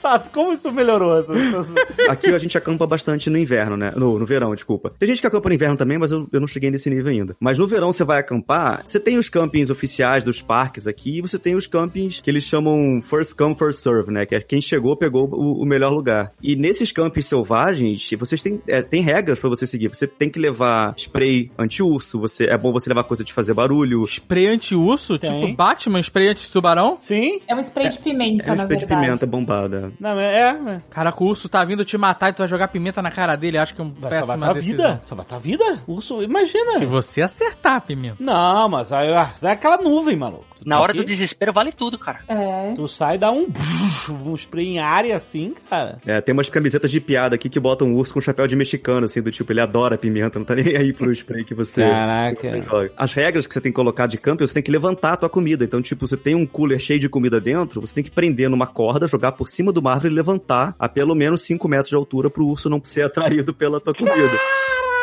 Que trabalho, brother. Isso é camping mais selvagem. É, isso em campo selvagem, sim. A última vez que eu fui acampar, a recomendação era só guardar toda a comida dentro do carro. Era engraçado, eu até tirei foto na época, porque na entrada do camping tava assim, a- as regras, e aí tava assim, o último avistamento de urso foi, sei lá, eu cheguei no camping no sábado, o último avistamento de urso foi na terça. Só pra você ficar esperto, sabe? Caraca. É, mas assim, se você trancar sua comida no carro, é bom que você deixe a porta do carro aberta, porque aí pelo menos o urso não vai rasgar seu carro. Ele abre e entra. Pois é. Já deixa a mesa montadinha pra ele ali. Exato. E ele não vai tentar entrar na sua barraca pra ir atrás da comida, isso que é o principal, né? Nossa, caraca. É, vale salientar, é, é, reforçar, né? Camping selvagem, não é? Aqui existem Sim, sim. o camping selvagem, existe o camping de serviços, né? É, tipo, na Campus Party nunca vai ter um urso procurando por cheetos, né? O camping de serviço aqui você tem eletricidade, você tem água, você tem Wi-Fi, você tem Ah, uma mas, mas. Lucas, esse do avistamento de urso foi um desses mesmo. Yeah. É, selvagem, não, lógico. não foi Ah, não, no selvagem. serviço? Tinha eletricidade, tinha. tinha.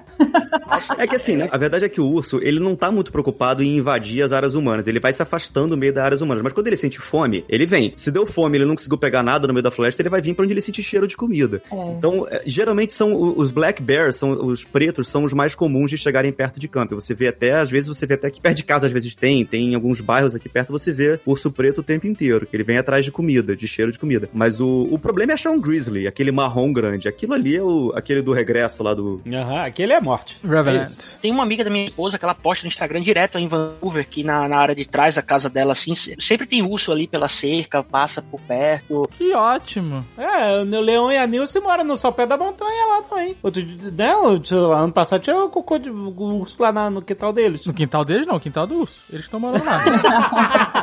é verdade. Se tinha cocô, não é deles mais. Exatamente. É, o terreno é dele. É, mas os, os ursos pretos, eles são bem mais tranquilos, assim. Se você não for lá encher o saco, se incomodar com ele, deixar ele fazer o que ele quiser fazer, depois ele vai embora. O problema mesmo é Todo urso é tranquilo, na verdade. até a hora que ele pula em você, né? É, a única coisa é a fome, amigo. Se ele estiver com fome, ele vai comer o que a gente vai comer. Então anda sempre com, sei lá, aqueles é, jerky beef, sabe qual é? Aqueles, aqueles canudo de carne.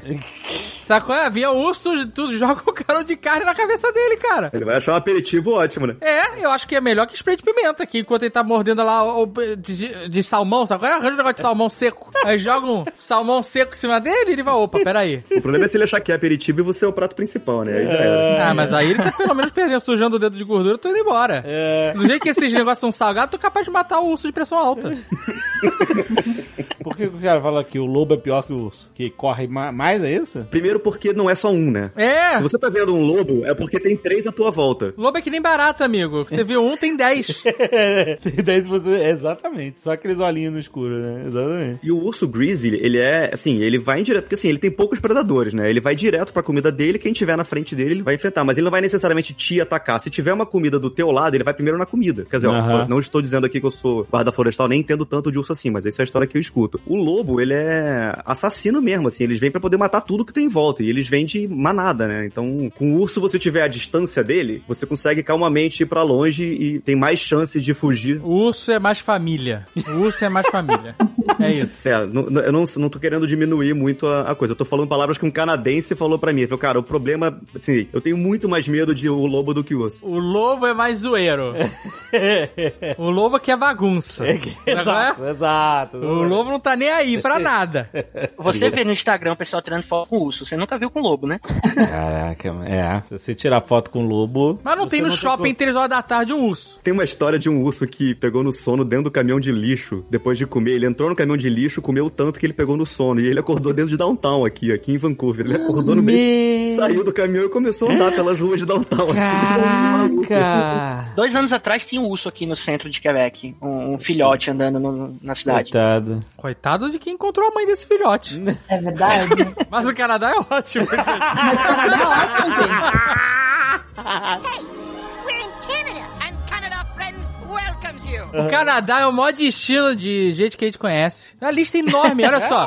Além dos três que estão aqui gravando com a gente, tem Romariz, acabou de mudar. Acabou de mudar. Marcelo Materi, Aham. é Nilce Leon, Marcelo Souza. Marcelo Três Souza. Aham. o BRKS Edu. Exato. Aí, só assim de, de- de- de- Muita gente do Canadá, cara. muita gente, cara. Ale Ferreira Exato. tá lá verdade. também. É. Caraca, uma galera. É, A, a gente é inevitável fazer uma comparação direta com o Brasil e até muitas vezes injusta, né? Porque o Brasil tem muita gente morando, é, uma cidade, é um país completamente de uma história completamente diferente do Canadá. Mas a- o que eu diria em relação ao Canadá, que é uma coisa que me fez ficar aqui, é, se resume em qualidade de vida. né? Você Isso. tem muito mais tempo de você aproveitar a tua vida e o que você trabalha, você trabalha. Porra, tu sai de- do trabalho só pra montanha pra fazer snowboard? Realmente você tem mais tempo mesmo. São 35 a 37 horas e meia por semana de trabalho Ah, normal. bom, aí eu não posso falar a mesma coisa, mas assim, eu- eu- é, é- é um. Porque pra trabalhar com o VFX é um pouquinho mais infeliz do que isso. Mas existe muito isso, tem muita gente que trabalha muito menos, que trabalha até meio-dia de sexta-feira. E é uma vida muito mais tranquila, é uma vida muito mais. é, você não tem todos os desafios fora de trabalho, sabe? Então, o estresse que eu passo aqui é o estresse que eu tenho saudável de trabalho. Eu quero resolver um trabalho mais rápido, ou tô atrasado com alguma coisa, mas alguma coisa relativa a trabalho. Porque de resto, eu não tenho estresse pra poder pegar trânsito, porque não tem trânsito. Assim, o custo de vida é alto? É, o custo de vida é alto, mas eu ganho o suficiente. Não em Quebec. É, Não em Quebec, pois é. Mas eu, é o que ele falou, ele ganha bem relativamente ao custo de vida que ele tem, né? eu se ele trabalhasse. confortável, né? Exato, se, você, se ele trabalhasse aqui em Quebec, ele estaria recebendo também, sei lá, três, quatro vezes menos. Isso, mas tem com menos custo de vida. É proporcional. É é que você não precisa ser. No Brasil você precisa ser rico pra você ter conforto. Esse é que é o, acho que esse é que é o grande diferencial. Se você não tiver muito dinheiro, você não consegue ter conforto, porque pelo menos pela minha experiência no Rio de Janeiro, se eu saísse pra algum restaurante à noite e voltasse pra casa de táxi, eu ia ter medo de ser sequestrado ou de, ou de ser assaltado ou, ou não, não posso nem pensar em voltar a pé pra casa. Então você tem vários fatores que vão te desgastando emocionalmente, que aqui não existe. Aqui você eu posso sair, voltar a pé pra casa sem o menor medo que eu não vou passar por esse tipo de desgaste, né? Eu já vi situações aqui, por exemplo, de, de você estar andando na rua e tá pendurado assim numa árvore, alguma coisa, um cartão de crédito, um celular. Porque alguém achou na rua, ele pendura, na expectativa de que a pessoa que perdeu volte o caminho e encontre. E Sim. cartão de crédito aqui você não usa senha, né? É tudo aquele PayPass. Então, é, Pô, teve uma vez que eu achei um cartão de crédito no negócio de, de calibragem, né? Porque no Brasil tu calibra o pneu de graça no posto, mas aqui não, aqui tem que pagar. Ah, Aqui também. também. E aí as pessoas passam o cartão de crédito na maquininha lá, ah, paga 2 dólares, sei lá, é caro pra tu encher o pneu. Um dólar. Você pode comprar um compressor e ter em casa. Eu tenho compressor. Eu também. Então. Eu descobri que meu carro tem um compressor. O seu carro tem um compressor dentro do carro? Sim. Que maneiro isso. Descobri. Eu tinha comprado um pra bicicleta, que consegui encher do carro, que era bem impressionante. Aham. E aí outro dia eu tava. Eu falei, puta, eu nunca vi onde é o step desse carro. Carro. Aí Aí, tinha um compressor? é, porque o step ele vem todo colapsado, assim, aí você tem que inflar ele, ele vem vazio. Ele vem vazio. Nossa, olha isso. Deixa eu só confirmar uma coisa, Dave. A tua bomba de encher pneu de bicicleta é automática, é isso? É uma daquela do Mi, do, como é que é o nome daquela marca de celular japonês? Entendi. E você quer dizer que esqui não faz exercício? Não, mas eu não Mas eu não sou, eu não sou o cara que vai depender de exercício nenhum, amigo. Mas eu sei que pra subir a montanha, tu senta no banquinho e fica balançando a perna. Se tiver o banquinho, né? Porque tem uns que são mais complicados. Você se agarra numa, numa cordinha e sobe. É, mas de fato a hora de descansar é subindo a montanha. Isso aqui é verdade. Aí, mas aí voltando aqui, eu, eu achei enfiado na máquina. O cara cartão. botou o cartão e esqueceu de tirar. Esqueceu. E Foi olha que a máquina fica pitando, hein? É, mas, mas foi embora e deixou o cartão lá. Eu falei, cara, o que, que eu faço com isso? Destrói. A pessoa não vai, primeiro, ela só vai dar conta que perdeu o cartão de crédito, sei lá Ela, quando. quando ela se der conta que ela perdeu o cartão, ela vai bloquear ele. Eu não vou entregar na- ali na, na, na, na lojinha de conveniência, porque sei lá o que vai acontecer. Aham. Aí eu, falei, eu destruí o cartão. É, aconteceu eu- uma vez no carnaval em São Paulo, a gente tava indo no negócio de Oscar lá da TNT. Lembra que a gente tava andando pra TNT, do hotel pra TNT, e aí eu vi um cartão de crédito no chão. No chão. Aí eu peguei, aí tinha o nome da pessoa, eu fiquei, João, João, pra ver se o cara tava perto, sabe? né? Só que carnaval, o cara não tava nem aí pra nada, né? É, não tava nem aí pro cartão de crédito dele, inclusive. Aí eu levei comigo e destruí, destruí o cartão. Acho que é isso, né? Que tem que fazer. Você não tem como devolver. A não ser que vocês tenham. no- Se você tiver no Canadá, você pendura uma árvore. É. Exatamente. Porque às vezes o urso pode usar pra comprar o melzinho.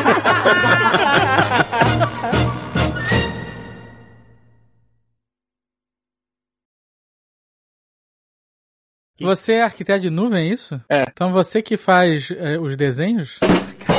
Piada. O cara veio trazendo a piada de tiozão. Ô, Lucas, aqui- aqui é tudo velho, cara. É, Quando você vê um cachorrinho nas nuvens, aquilo não foi coincidência, né? Foi- é o que eu tô falando, cara. O cara é arquiteto de nuvem. Fazer aquela estrutura toda acontecer. Este Nerdcast foi editado por Radiofobia, podcast e multimídia.